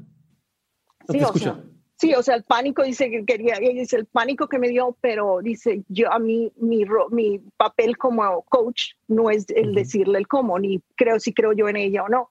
Entonces, mi papel era decir cómo lo iba a hacer, dice, pero la verdad que nunca pensé que lo iba a hacer, pero sabía que era disciplinada. O sea, ¿y te quedaste entrenando con ella de aquí a la, a la competencia? O sea, perdón, al, al, al reto. Porque no, no, es no, es una entrenadora de atletas de alto rendimiento, ¿no? solamente hasta que ya me sentí cómoda entrenar 100%, porque también llega un momento donde tienes que entrenar tanto que no puedes estar escuchando las señoras que me decían que sí, esto, que para acá, porque eso también son distracciones, ¿no? Necesitaba pasar yo más tiempo entrenando lo que tenía que hacer y menos tiempo escuchando. Entonces al principio es mucho, al principio escuchaba más a los profesionales y el después llega un momento donde le dije, ya estoy preparada, ya sé lo que tengo que hacer, yo sé lo que tengo que trabajar y ahora lo que tengo que hacer es dedicarme a trabajarlo 100%. Entonces ya dejé la, clase y, me, y era de irme todos los días y entrenar. Y ahí sí fue al principio entrenar en natación, todo eso lo que me habían enseñado de, y cuando ves el video de, que tengo el, documental, ves al principio de cómo no sé nadar y al final cuando ya estoy haciendo el reto, o sea, digo yo, ¡Oh, qué bonito me va grabando, o sea, ya. soy yo. Soy yo, o sea, fue lo primero que me di cuenta, pero era de entrenar, ya sé lo que tengo que hacer, ahora hacerlo. Y después empezar a crear los últimos cuatro meses fueron más bien de, recrear el reto, era de ahora sí irme a nadar y era de nadar seis horas al día, era de dos horas, comer un poco, dos horas, dos horas, y después de hacer, o sea, de nadar cuatro horas ciclismo y después nadar, correr, porque muchas veces, y un día de hacer los tres y hacerlo 12 horas. Eso siempre, mis entrenamientos son por horas, no por distancias. Entonces empiezo haciendo dos horas diarias, después uh, empiezo haciendo cuatro horas le subo de dos en dos, después ocho horas diarias y, y, de repente, o sea, siguiendo, y lo que más le, ponía más natación porque era lo que más tenía que trabajar, o sea, natación, correr, natación, y había un día donde hacía los tres. Y llegar al momento donde haces 12 horas y tratar de hacerlo por los más días posibles. Muchas veces eran, o sea, al principio llegaba donde dije tres días y ya, o sea, todo explotaba. El hombro me, me, se me destrozó completamente, se me, un nervio me explotó y era de que, y me acuerdo que en ese tiempo me hablaba mis, mis hijos, estaba entrenando y yo no estaba ya pidiendo de ocasiones y, me hablaba, me dice, hey mamá, eh, ponte en FaceTime y le digo, estoy llorando, pero no te asustes, ¿eh? Esto es normal, por eso el dolor enorme, enorme. O sea, como, que y era de que me explotó, pero era de descansarlo, eso, y después bajarle otra vez, dos horas, cuatro horas. Volver a empezar. Volver a empezar, o sea, le subes y le bajas y tratar de mantenerlo más tiempo. O sea, empiezo dos horas por una semana, cuatro horas por, y después hacerlo, voy a hacer diez, voy a hacer tres, y después llega un momento donde hago, o sea, lo más posible, o, o, ya, entonces así te das dado cuenta, mira, sabes que llegué a 12 horas diarias y esta vez en lugar de tres días y el cuerpo me explotó, llegué a 10 días. ¿entiendes? O sea, todo eso. Entonces es súper, súper meticuloso, súper difícil. Y el cuerpo es el que te dice, tienes, y mi vida no solamente que entrenas y ya, o sea, voy a hacer, o sea, mi nutrición era parte de mi entrenamiento, mi descanso era parte de mi entrenamiento. O sea, te lo puedo decir. ¿Tienes un médico contigo? ¿Te acompañaba un médico? Tengo, sí, tenía un, eh, tengo mis, mis doctores que, que, como te digo, voy a un doctor y se me dice que, que, está mal, pero hay doctores que me dicen esto es lo que vamos a hacer. También tenía un quiropráctico, que es el que me, me ayudaba más o menos con todo eso. Uh, acupunturista no me funcionó, será el que te, tuve, pero más bien el, con el quiropráctico que tengo, que, que se especializaba en deportes, y mi doctor que era que me decía, trato de las drogas, no las, no las tomo porque hay, es muy común en los atletas en hacerse adictos cuando hay una lesión. Mm. Entonces es algo que estoy súper, o sea, le digo, eso a menos... Sí, las medicinas para el dolor, ese tipo de cosas te vuelves Entonces, ahí sí, no. Entonces le digo, yo sé que voy a sufrir más y va a tardar más la recuperación, pero no, puedo tomarlas. O sea, no las puedo tomar. O sea, no las puedo, por eso, o sea, digo, desde un momento yo no las tomo por lo mismo, porque es es una de las de los casos de que una de los atletas, ya ves, el, el, Tiger Woods y todo es eso, es, son una, una lesión y después terminas y él lo, lo, una lesión sana tarda tiempo pero sana, pero una adicción no es tan fácil de sanar de eso. Entonces, por eso las drogas, mientras no sea algo que lo pueda comprar en la farmacia, no los tomo. Wow. Oye, y entonces dices, ok, ya, y empezaste a recorrer 12 horas 10 días, empezaste a hacer más.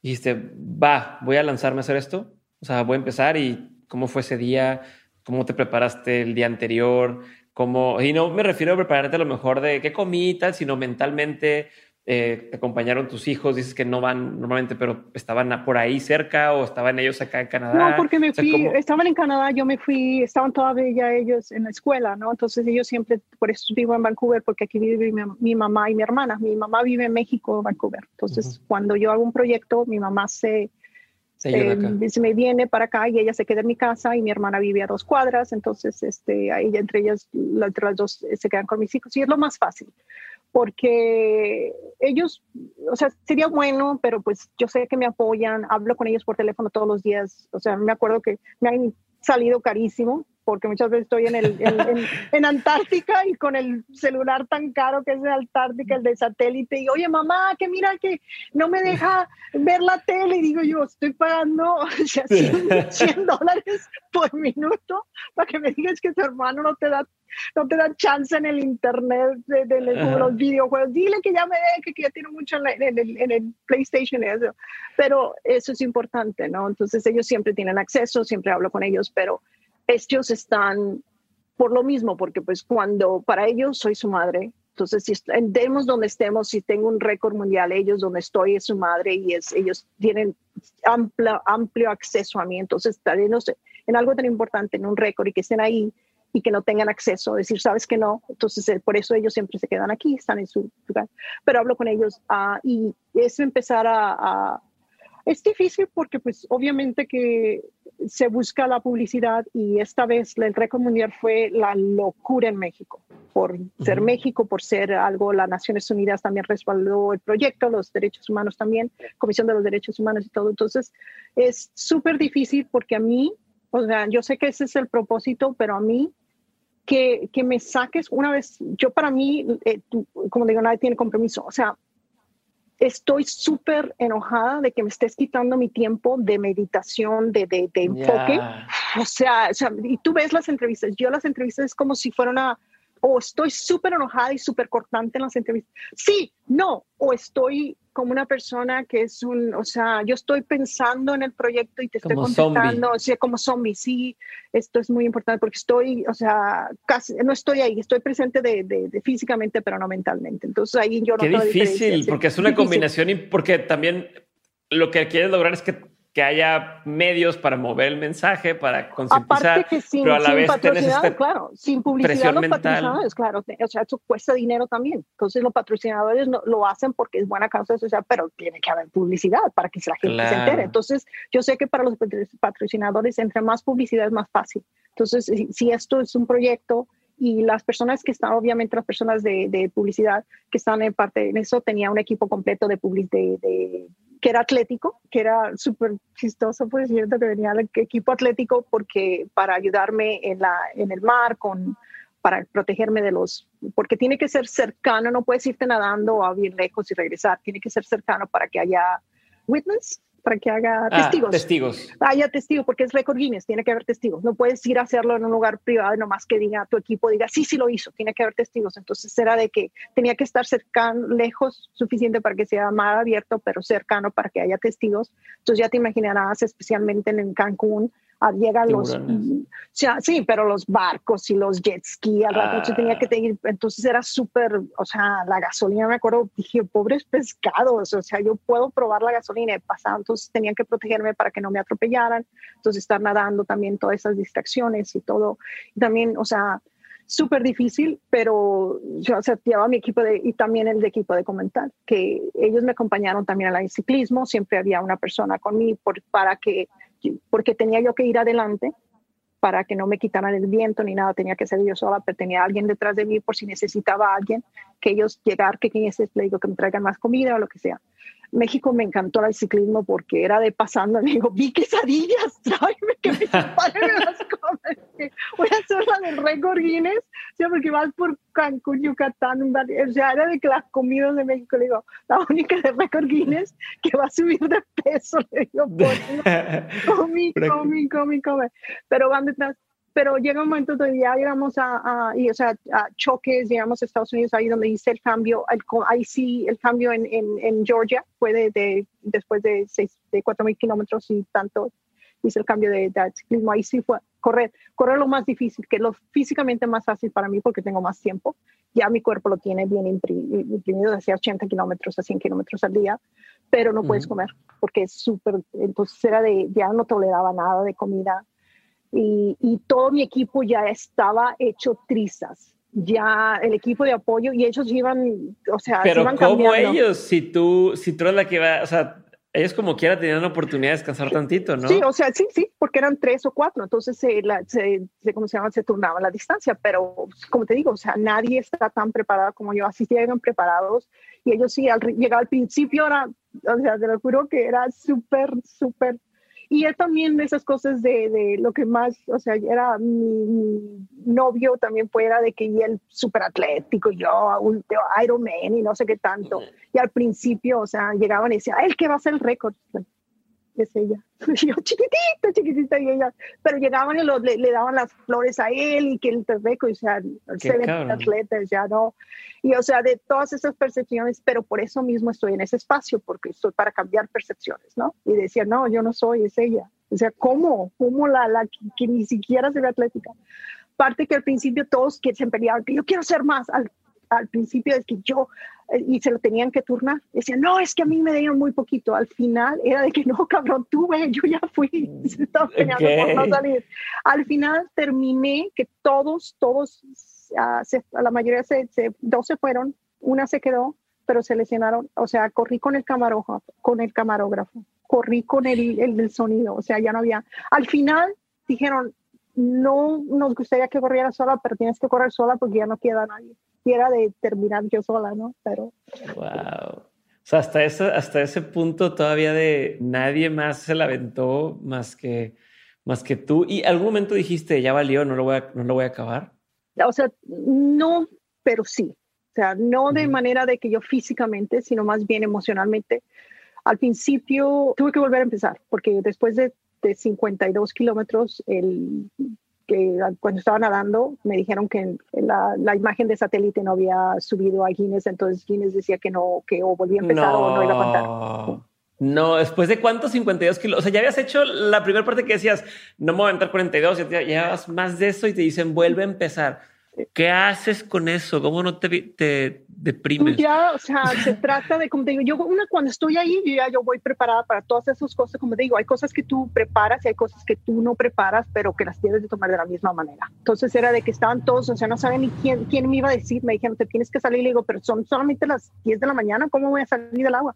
Y llegaron, me dijeron, te tienes que salir, no, no, y era de que es que hay un problema y te tienes que salir. Y yo salí, porque a mí que me distraigas cuando estoy haciendo algo, o sea, tienes que tener una buena razón. Estoy en el récord de entrenamiento, o sea, a menos que seas mis hijos, no me pueden decir. Entonces me dijeron, es que hay un problema y queremos que te sientes y queremos que vaya, regreses, pero no te puedes ir porque tenemos, pero no me habían dicho que habíamos perdido. Yo pensé que era en ese momento, que tenemos problemas con el satélite y quienes no está recibiendo la imagen. Porque tienes que tener tu GPS y te está la imagen, tienen ellos que verificar con testigos aparte documentar con un GPS, que es especial, específicamente de ellos. Entonces así dije yo, bueno, entonces no hay problema, pero nunca me imaginé que no, que todo lo que había hecho que no iba a servir. Entonces dije yo, bueno, ahorita lo van a arreglar, que lo arreglen y este, yo estaba bien enojada, pero dije, bueno, lo voy a utilizar para descansar. Me, ya, entonces me dijeron, no, hoy no, no seguimos. Dije, bueno, estoy a corto, mañana ya. Y ahí fue cuando llegaron en la mañana, muy temprano, porque saben que yo a las cuatro y media yo me levanto y estoy lista y están todos y me dijeron, ya me contaron el problema. Y no sé ni cómo entrar, pero como les dije, ¿qué quieres hacer? Lo podemos hacer que no, que no sea certificado y podemos hacerlo de todas maneras. Tenemos eh, suficientes testigos, pero dije, no, o sea, esto es Guinness y no hay de otra. O sea, yo quiero el récord Guinness. Y aparte que yo fui a un albergue en la Ciudad de México y les dije a las niñas que, que les, se los iba a dedicar, ¿cómo voy a faltar a mi palabra? Digo, si están en ese albergue por tanto tiempo, es porque la sociedad, la familia, las personas que están dedicadas a protegerlas les faltaron a la palabra que hicieron de protegerlas. Ahí están por eso mismo, porque si la sociedad o las personas que están, se supone que van a protegerlas, no les hubieran faltado la palabra, no estuvieran ahí. Y que yo llegue y les, les diga, humildemente les voy a dedicar este requisito. ¿Falta la palabra? No. Entonces, por eso para mí no hay problema. Como te digo, entre más personal lo hagas, yo lo hago súper personal. Yo no tengo ningún... Entonces digo, no es difícil. Lo que fue difícil fue cuando nos eh, atropellaron a mi equipo, o sea, llegó un camión, un camión semi de, y, y arrasó con el equipo de apoyo, el camión del equipo de apoyo, y ahí fue cuando me sentí súper culpable, porque yo iba adelante y llegó y les pegó por atrás, y los llevó volando y ellos se pusieron un poquito más en medio para que no me llevara a mí, o sea, que ellos se pusieron en medio y salieron volando y cuando iba la ambulancia y ahí estábamos ya llegando a Monterrey. Y ahí fue cuando dije, o sea, ahí cuando dije yo, ¿qué estoy haciendo? ¿Qué estoy haciendo? Mi obsesión me está llevando a, a poner gente en, riesgo, ¿no? O sea, con mi locura, porque no lo sé por ser, pero mi, me sentí culpable de que todo, este, mi, obsesión de cambiar el mundo, de hacer algo que los está, el a lo mejor los está impulsando a tomar decisiones. Y ahí fue cuando yo dije, esto se acabó, ¿no? Esto se acabó. A menos, no quería yo parar, pero dije yo, me voy sola. Que me den, yo estaba, como te digo, yo ya estoy súper comprometida. Yo no hay manera que me cambies de país. Dije yo, dame el GPS. Y le dije al, director de cámara, dame el GPS y yo me voy sola. Me dijo, estás loca. O sea, no, le dije, es que yo lo sé, tiene. Le digo, me siento súper culpable. Y ahí fue cuando me dijo, somos su equipo, a eso venimos y le vamos a seguir adelante. Y el, los federales que llegaron a ayudar por el, el choque y eso, él fue mi equipo de apoyo ese día y se fue detrás de mí. O sea, súper, a mí me encanta todo eso, porque y afortunadamente las lesiones fueron leves, solamente tuvieron que usar collarín y eso, pero uh, perdimos el, carro de apoyo, aparte de las bicicletas terminé con la misma, pero los federales nos siguieron hasta que pudimos conseguir otro camión. No, hombre, qué historias y qué es que puede ser bastante desalentador por momentos, qué emocional, no sé si decirlo para bien o para mal, pero me imagino que es un vaivén de emociones y un sub y baja. Y al final, eso que dices de lo de los kilómetros que no te contaron en el mar, o sea, realmente nadaste entonces más que lo que dice el récord, ¿no? 198 kilómetros en lugar de 153, sí. Uf. Híjole, Norma. ¿Y cuando acabaste, qué sentiste? Ese siempre es anticlimático, la verdad, ¿eh? Nunca es, siempre es anticlimático. Para mí siempre es anticlimático. Ya, o sea, ya llegas un momento ya. Y también porque es, es difícil, es emocionalmente difícil para poder entrenar de esa manera. y también que, que, bueno que dijiste que todo eso, es, es, importante hablar de todo eso porque mucha gente piensa que todo esto cuando eres profesional que haces eso, o sea, todo sabe, sales perfecto y nunca hay problemas y no, ni a nivel donde estés tú, ni a nadie, a nadie nos sale todo perfecto y se trata de seguir adelante, de seguir enfocada. Mientras yo siempre tengo el propósito de que mientras mi vida no esté en riesgo, es seguir adelante, no importa las circunstancias. mi vida está en riesgo, no. Entonces, esto es dolor, no sufrimiento. Dolor es, es tolerable y se acaba cuando yo termino. Sufrimiento es, obviamente, algo serio de que yo perdiera mi vida o algo serio que ya pudiera que pudiera caer el sufrimiento a mí o otra persona. Entonces se trata de eso, o sea, de enfocarnos. Pero para mí el proyecto cuando se termina es cliente porque es mi vida, es mi vida, he vivido eso, eh, es, lo que quiero. Entonces para mí que terminar es, es como, yo creo que le, yo he llorado a los proyectos cuando los termino más que mis divorcios, te lo juro. Les digo, es que estás quitando algo, o sea, y es por eso de que, bueno, que es lo que voy a hacer, ¿no? Pero ya terminé y y es súper raro porque pues es lo que es tu propósito, es la, la, ¿cómo se llama? Publicidad. Para mí se me hace súper rara llegar y que esté las cámaras y que todos y los halagos, porque digo, o sea, para mí no se me hace que sea algo extraordinario, solamente una persona que es súper tenaz, súper obsesiva haciendo algo. Es solo, pero no es, se me hace que soy una persona extraordinaria. Y de eso, por eso mismo, cuando veo a una persona, digo, todos somos ordinarios, solamente somos más disciplinados, somos súper más obsesivos con la mayoría de la gente, pero nada extraordinario. Claro que hay talentos que dices, bueno, que son extraordinarios, y, pero también tienen que tener muchísima disciplina, ¿no? Pero, pero y a ver, ahorita decís el tema de se, se, acaba el proyecto, ¿no? Que le llamas proyectos a estos estas hazañas. Este, y se acaba el proyecto y se acaba a cierto punto un, un, capítulo de tu vida, ¿no? Como lo que te da a propósito en ese momento. Sí. Es imposible, sí, o sea, es imposible levantarte y el siguiente día te levantas y no tienes que hacer nada, o sea, es no puedes emocionalmente. Eh, yo sé, o sea, me levanto a entrenar también al siguiente día como si nada, me levanto a la misma hora, pero un momento me voy al hotel donde esté, me voy a la piscina y, o sea, no puedes, tienes que poco a poco, no puedes decir al siguiente día me voy a quedar en el sillón viendo Netflix todo el día, y, o sea, no, tienes que tener también. No, pero no dices, bueno, ya, o sea, déjame descanso, déjame me tomo mis vacaciones un par de meses, ¿no? Bueno, eso pues sería para otra persona, pero yo te acuérdate que yo mis proyectos también tienen un tono, un tono que vienen aquí a, hablar, estamos hablando de algo que es de activismo, entonces siempre es donde llega todo y ahí es donde viene lo bueno y lo malo. Entonces ahí fue cuando, para mí es súper difícil porque siempre estoy, pero yo no me voy a decirte que pobre yo, porque yo estoy estoy eligiendo esas opciones. Entonces llega un momento donde estamos hablando y sí, fui a la, ¿cómo se llama? La Embajada de México me recibió en, en, en Washington, también fue a la Embajada de los Estados, eh, digo, al, Senado y todo eso. Entonces es súper importante, pero ahí es donde empieza un poquito todo de que personal, de que, o sea, la persona con la que está saliendo te deja, porque pues, o sea, yo no sabía esos detalles y ya me enteré y me siento incómodo y quiero que me los expliques. Le digo, pues, yo no te debo ninguna explicación a ti.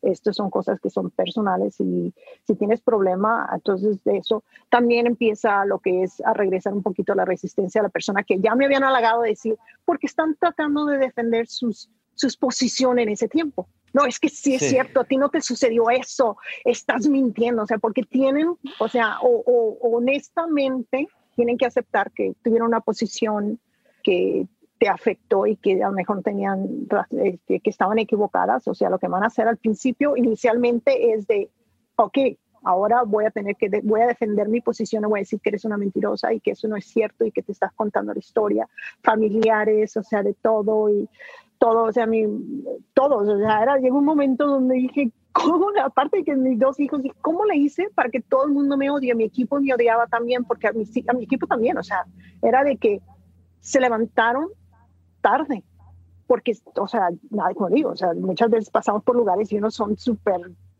o sea, estamos pasando por lugares, te está esperando la prensa, luego hay un bar ahí cerca y te vas con la, la, la que, la que se intenta entre estaba está bonita, pues llega un momento donde se van de parranda y yo estoy a las 5, a 4 de la mañana súper lista y no encuentro las llaves porque están todos, uh, están todos crudos. Y, o sea, era de agarrar a todos y, o sea, ponerlos en su lugar, ¿no? Es decir, ustedes vienen a esto, yo sé que son voluntarios, yo sé, pero esto es, y todo, entonces llega un momento de que, que exagerado esto, nadie, yo, yo cuando terminé ese proyecto, era eh, uno de los proyectos donde me he sentido más aislada, decir, ¿cómo le hice yo para que todos estén enojados contra mí, no? ¿Cómo puede ser que...? Pero decir, para mí, lo que yo como lo observé es, dije yo, wow, estoy haciendo algo que está, honestamente se necesita porque esto es algo que no mucha gente lo está entendiendo. Quiere decir que esto es algo que a mí, eso me tocó, me tocó decirles que una mujer como tu pareja tiene la, tiene, este, ¿cómo se llama? tiene el derecho de elegir personalmente en su vida, tomar decisiones personales que tal vez te afecten a ti, pero como mujer también soy humano no solamente soy madre, no solamente soy novia, sino también soy un ser humano que tengo el derecho a tomar decisiones personales y uno tiene que respetar. También en el, equipo, el compromiso, una cosa es el voluntarismo y otro, el voluntarismo no es solamente ponerlo en las redes y que digan, wow, qué increíble, o sea, también es hacer las cosas que son necesarias, que no son glamurosas, que es tanto. También es cerca de, de, de decir a la gente, está bien cambiar de opinión. Está bien que en un tiempo tú pensabas en esta cosa y te equivocaste, no te hace mala persona, te hace una persona que en ese tiempo no sabías muy bien porque no lo hablábamos. Entonces, de decir todo eso, decir, y llega un momento donde digo, yo voy a seguir adelante, voy a seguir mostrando que no he cambiado, que todavía es el compromiso, que nada. Entonces, es seguir, pero toma tiempo, ¿no? Llega tiempo y llega un momento donde la gente te dice, disculpa, digo, no te preocupes. No todos, ni yo sabía qué tan grande era el problema. Y hoy, o sea, entiendo que esto pasó después del récord Guinness. Tienes esta racha de te invitan a hablar del tema, lo, lo platicas, te invitan a las Naciones Unidas, estás, o sea, en una serie de foros donde empiezas a justamente te dan entre comillas la voz o te haces de la voz para poder mover este mensaje. ¿Qué sigue después? O sea, ¿qué sigue, por ejemplo, hoy? ¿Qué proyectos tienes? ¿Cuál es tu proyecto de vida? tú sabes, o sea, tú sabes que yo cuando una vez donde llega un momento y mi vida se, se hace cómoda y empiezo a recibir premios, ahí hay un problema. Tú sabes que yo digo yo, aquí hay un problema. ¿Qué es el problema? Si me están halagando mucho y me están tratando muy bien y toda la gente, o sea, me está apoyando, ¿qué vas a hacer? ¿Entiendes? Y empiezo a llegar a un momento donde no hay resistencia en mi vida, que todo es, ahí yo empiezo a, ahí es, para mí, es en lugar de decir que bueno, ya llegué, es de, ¿qué está sucediendo? ¿Qué es lo que tengo que cambiar? Porque sin resistencia quiere decir que estoy siguiendo, siguiendo el camino más fácil. Y yo todavía, como le digo a mi hermana, me dice mi hermana, es que como eres sagrada, me dice, me dice, ya descansa, ¿no? Digo, es que todavía tengo energía y años y, pasión para dedicarle a, a, lo difícil. Le digo, todavía no me siento que ya llego, que ya es nomás mientras no escuche, mientras no me equivoque, no voy a seguir creciendo.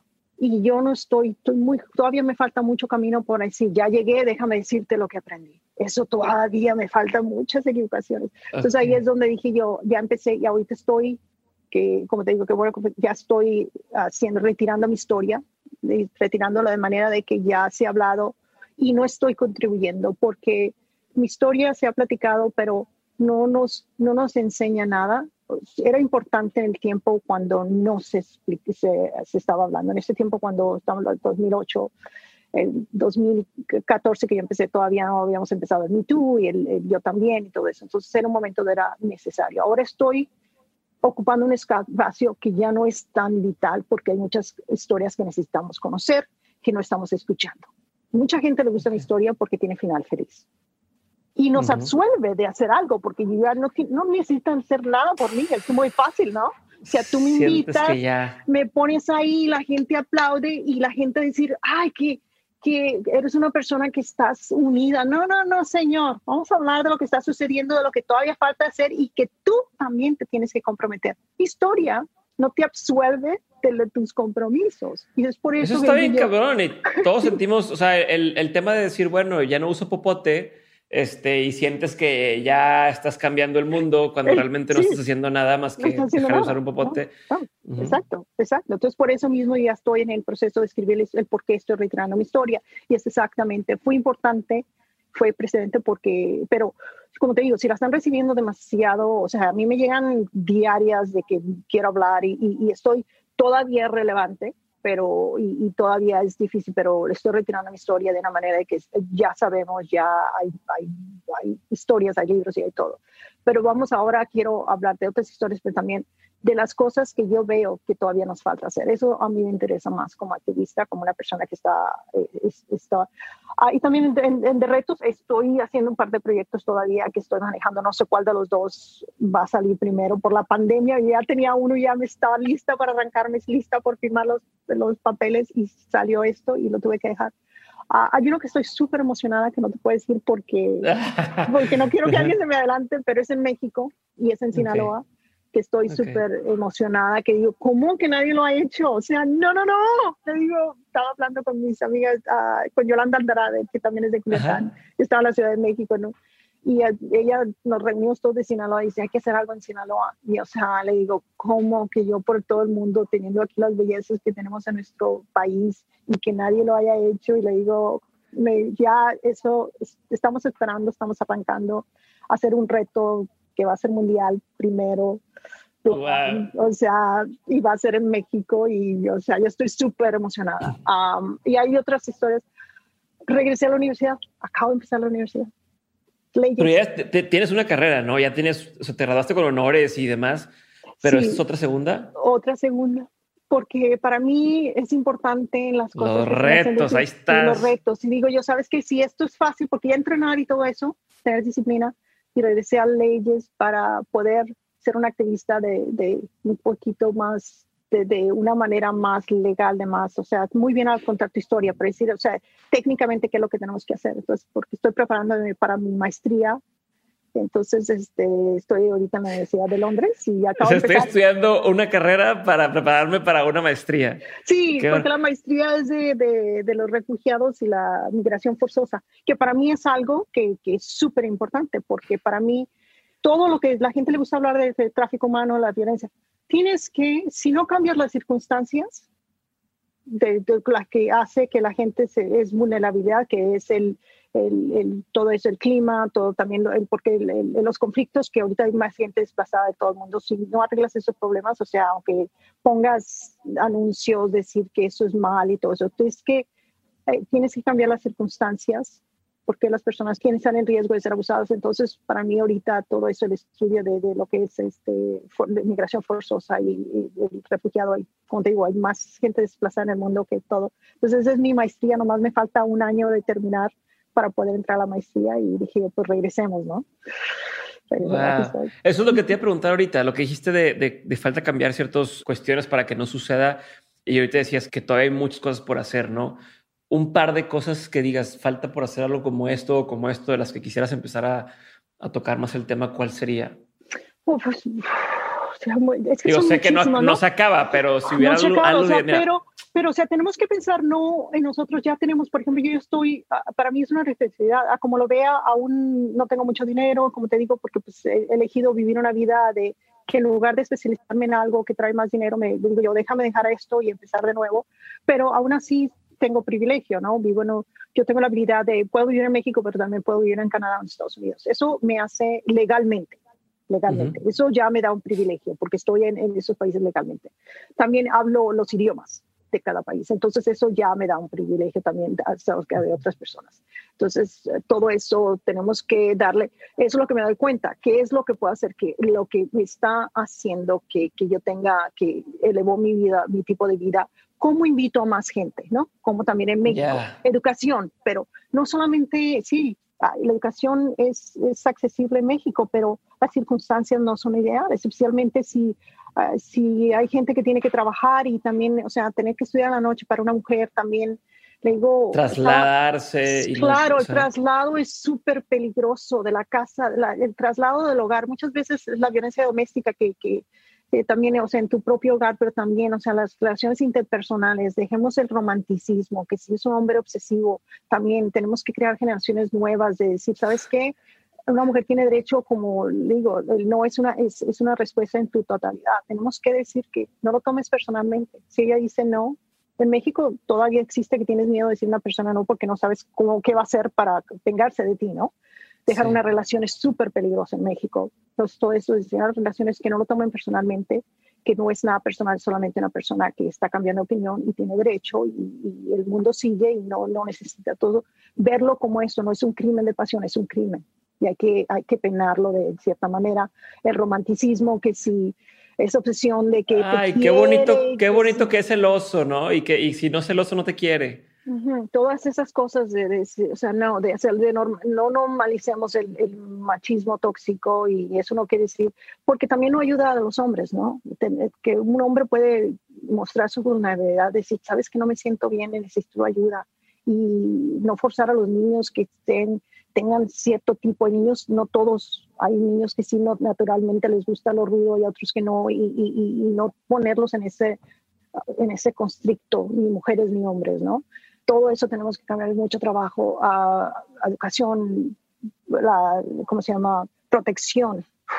Hay gentes en toda parte de México, en todo el mundo, que viven en los márgenes, que, que, es, que viven en completamente diferente, que no tienen acceso. El dinero no te brinda un poco de comunidad de manera que puedes, o sea, un Uber es mucho más seguro que si te bajas de un camión para caminar hasta tu casa, ¿no? No digo que porque sí hay instancias, pero hay de riesgos a riesgos, entonces hay que ayudar a todo eso, ¿no? Híjole, y nunca había pensado o nunca había entendido, como lo dijiste ahorita, el tema del crimen pasional, de pues, decirle crimen pasional es un poco hasta justificar de, ah, es que tanto amor o tanto celo que, de, no mames, es un crimen, se chingó, es un crimen. Es un crimen, es un crimen. nunca lo había, no me he puesto a, pensar en eso y está súper interesante. Norma, quiero pasar a una sección, porque yo sé que tenemos poco tiempo, una sección de preguntas concretas. Les hago a todos mis invitados, pregunto, contestas, paso a la siguiente, ¿te parece? si, alcanzamos, si alcanzamos. Sí.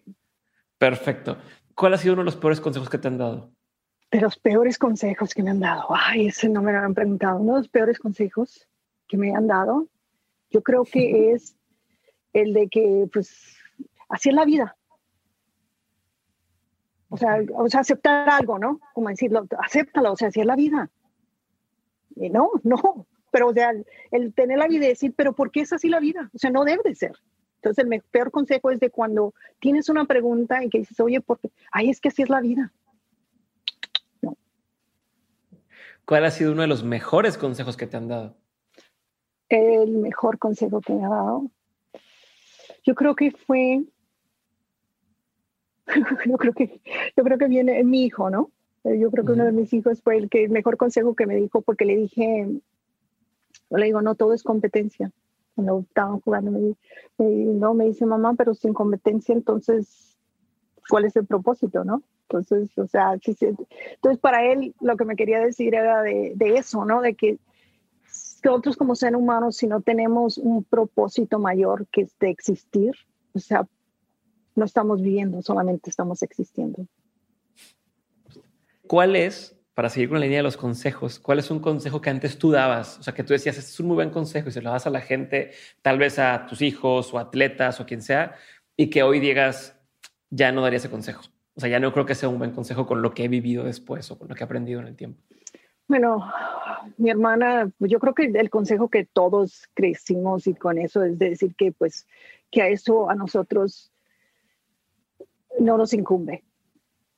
el decir, o sea, de, de, separarnos como personas, decir, bueno, eso, eso nosotros nos incumbe, ¿no? Y siempre mi hermana, mi hermana siempre ha sido la luchona, ¿no? La que vive aquí en Canadá, de que, pero es que, es que le digo, es que eso a nosotros nos incumbe, ¿no? Y lo decía mucho porque pues te enseñan en México a, que es mucho más, o sea, no te no es tu problema, es problema de otra gente. Entonces eso yo creo que por mucho tiempo le decía a mi hermana, ya déjalo, no nos incumbe, no nos incumbe. Y ahora al contrario, o sea, es esto, cualquier problema de un ser humano nos incumbe a todos, porque tarde o temprano nos va a llegar a afectar también. ¿Qué opinión tienes que poca gente comparte contigo? ¿Qué opinión tengo que poca gente? Que, que es posible, que es posible ser mujer obsesiva, súper independiente, que no, no le guste, que la palabra de, de you have to compromise, el compromise. Ah, ah, que no debes, si no debes ceder a lo mejor o compro, o sea, si en español no se traduce igual. Que, se puede ser, que puedes ser una persona como mujer, porque se puede comprimir como una, se puede ser, y es posible encontrar una persona que te respete todo eso, que diga, o sea, no, o sea, lógico, sí, porque yo, yo creo que sí voy a encontrar una persona algún día que si no estoy sola no es porque, porque muchas me dicen, me dicen, es que mientras sigas así siempre vas a terminar sola y le digo, yo digo que es simplemente mientras veamos que esos son los atributos de una mujer, pues sí, mientras no cambie la percepción de que una mujer es todo eso y que el compromiso, eh, el, el, eso de uh, compromise, que el sacrificio, el, sacrificio, o sea, todo eso es parte de una relación, Juan, eh, que yo digo que no es especialmente, una cosa es que digas tú, bueno, vamos a ver, es la película, el tipo que tú te gusta y el, tipo que me gusta, eso sí, hay que ceder. Pero en cosas que son importantes personalmente tuyas, no debe que haber un intercambio. Esto es cómo soy y lo que es importante para mí. Y una persona te va a querer, si una persona te quiere bien, te va a querer así, te lo va a respetar. No necesita entenderlo. Sí, yo no sé por qué eres, pero te lo va a respetar, pero eres así y que es posible. Porque no creo yo que tenga que yo elegir o cambio, o, o sea, te lo dan el absoluto, o cambio o voy a terminar sola con un gato, ¿no? O sea, yo digo que sí es posible ser una persona absoluta con estos atributos y que haya una persona que te empiece y lo respete. Sí, sí, o sea, está muy de moda eso de tienes que sacrificar todo, pero sacrificas el sabor de pasta de dientes o el tipo de shampoo que quieres o tal. ¿A dónde vas de vacaciones o cosas? Hay cosas que, que, como dices, son parte de la persona y no puedes decir, voy a dejar de ser como soy por tal de agradar. todos, no hay persona, hay mucha gente que diga que llega a ser un viento. Y yo creo que eso les pasa a muchos atletas, de decir, bueno, ya tienes mucho éxito, ya te casaste, ya ponte en paz. O sea, o sea perdona, pero, pero esa es mi decisión. El día que digo yo ya, me cansé, ya no quiero hacerlo, o ya no me interesa, o ya es el sacrificio muy grande personal, ¿no? De manera no, no tanto de relaciones, sino más bien el, desgaste emocional y físico. Pero que eso sea eh, negocio, sea parte de que es un negocio, que es la única manera en la que puedas tener una pareja o, o, tu familia, ¿no? Mi familia sabe que ellos me pueden decir, bájale un poquito porque ahorita está el momento, pero no me puede decir que lo tengo que dejar. Y ellos lo conocen perfectamente y no me lo, no me lo piden. ¿Qué es algo que la gente no sabe de ti y que si supiera le sorprendería? Que soy súper, bueno, la gente, la gente piensa que soy una persona súper, uh, soy introvertida. Yo no soy muy, este, no me gusta mucho salir y no me gusta mucho, yo me prefiero estar con la poca gente que soy introvertida y porque estoy cómoda dando entrevistas o, viajando, piensa la gente que soy extrovertida y a mí soy súper introvertida. Esta, esta no, no, es de las preguntas concretas, pero tengo esa duda. Cuando eras chica, cuando eras, cuando eras chica, me refiero a 14, 15 años, ¿qué querías, qué te imaginabas que ibas a ser de grande? O sea, ¿qué, qué te imaginabas que ibas a estar haciendo a esta edad? A esta edad, yo siempre pensé que iba a ser una actriz o algo, ¿no? Siempre pensé que iba a estar en el entretenimiento. A mí me encantaba la música, me encantaban las, las películas. Mi padre, no teníamos mucho dinero cuando creí, pero, pero el dinero para ir al cine siempre es algo que era alcanzable para nosotros. Entonces nosotros no viajábamos ni nada. Y mi padre con cinco hijos y también cuando mi padre muere, mi madre con cinco hijos y no dinero, era lo que podíamos hacer, es irnos al cine. Nos daba dinero y era de mis hermanos y yo veíamos todas las películas de una. O sea, vamos a empezar con esta y cuando termine podemos ir, y hacíamos todo el schedule de, de, lo que vamos a hacer. Entonces eso siempre me vi como una, yo iba a hacer, estar en las montañas de cine y todo eso. Nunca pensé que iba a ser de documentales y una página tan personal, pero yo pensé que iba a ser actriz. Wow. Te iba a preguntar, ¿qué ha sido, ahorita que me a tus papás, cuál ha sido la lección más memorable que te dejaron?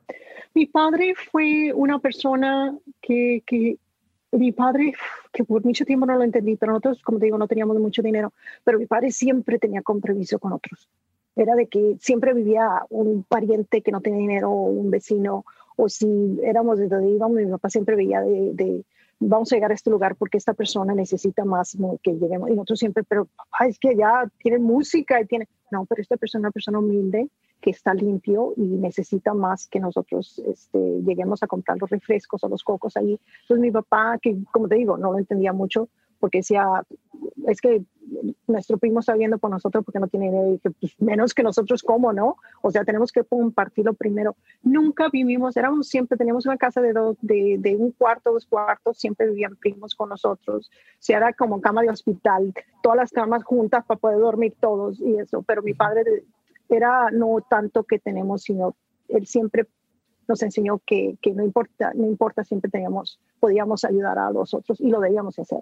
Mi madre, como te digo, fue no decir que era feminista, pero dejarnos que nunca cuestionó, desde el principio nunca cuestionó todas las cosas, desde que si estaba de acuerdo o no, nos dejaba vivir nuestras, nuestras uh, vidas de una manera de decir, no nos trató exactamente igual a los hombres y a las mujeres lógico que los hombres tuvieron un camino, un recorrido más, más menos turbuloso por buscar las mismas las que oportunidades de, educación, de viajar y todo eso.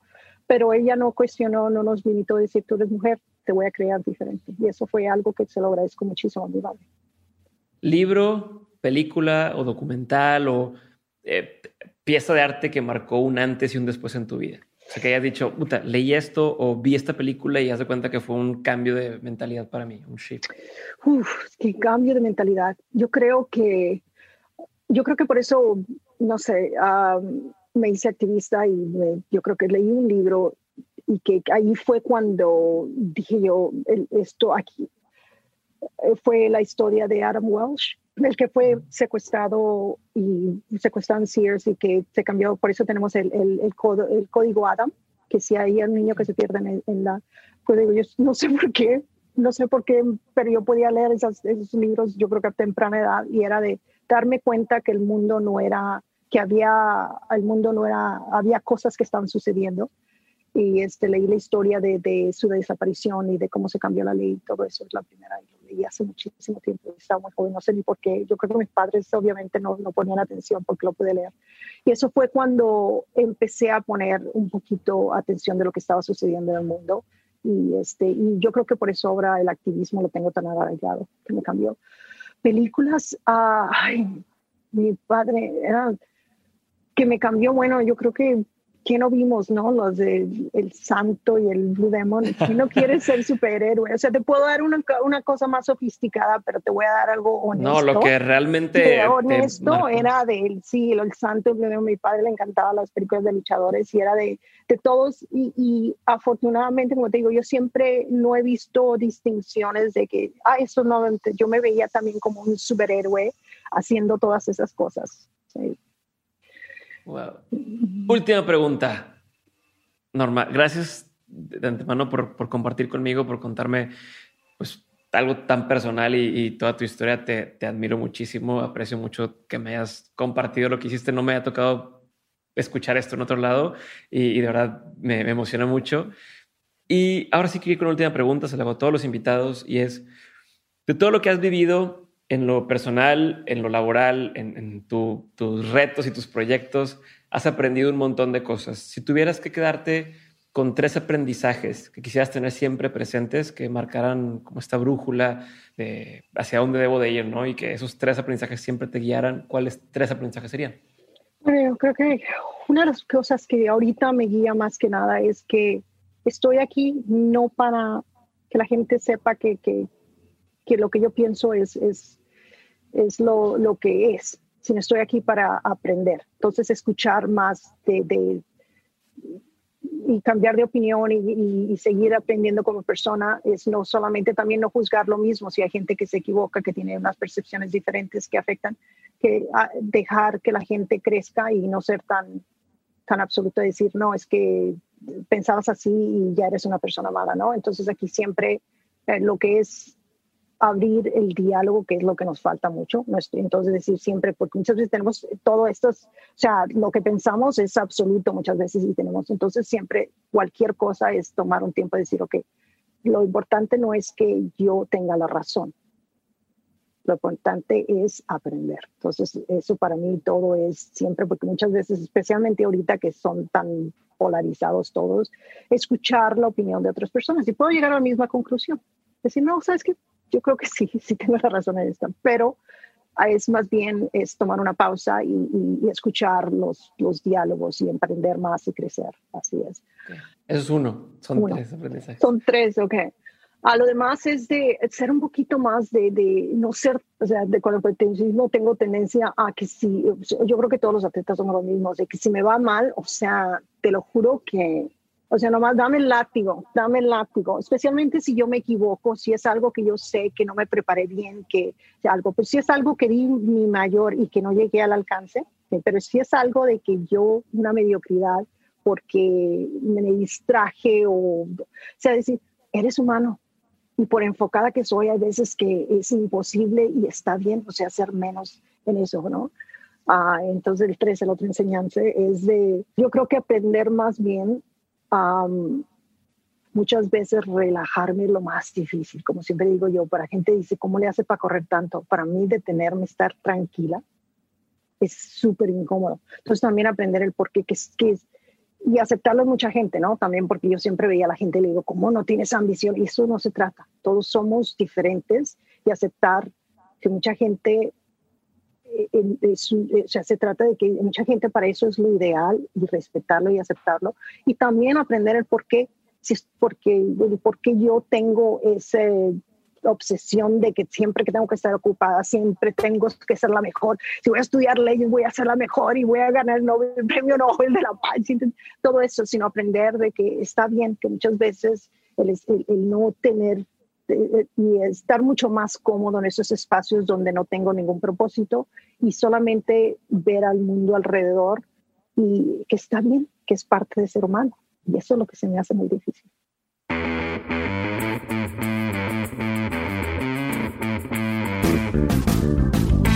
Gracias por haber escuchado este episodio. Eh, como ven, la historia de Norma Bastillas es impresionante. Si se quedaron con un pedacito de inspiración, algo que les haya gustado, por favor díganme en los comentarios qué es lo que se les quedó. Compártanlo con quien deba de escucharlo. Si estén escuchando esto solamente en Spotify, por favor, denle seguir, denle compartir si quieren compartir esto con alguien más. Y sin más por el momento me despido. Nos vemos en el siguiente episodio de Mentes. Espero que lo hayan disfrutado y espero los que fueron al Festival Mexicano del Podcast la semana pasada, por favor cuéntenme cómo les fue. En redes sociales me encuentran como arroba Diego Barrazas o arroba Dementes Podcast. Eso es todo por hoy. Nos vemos. Bye.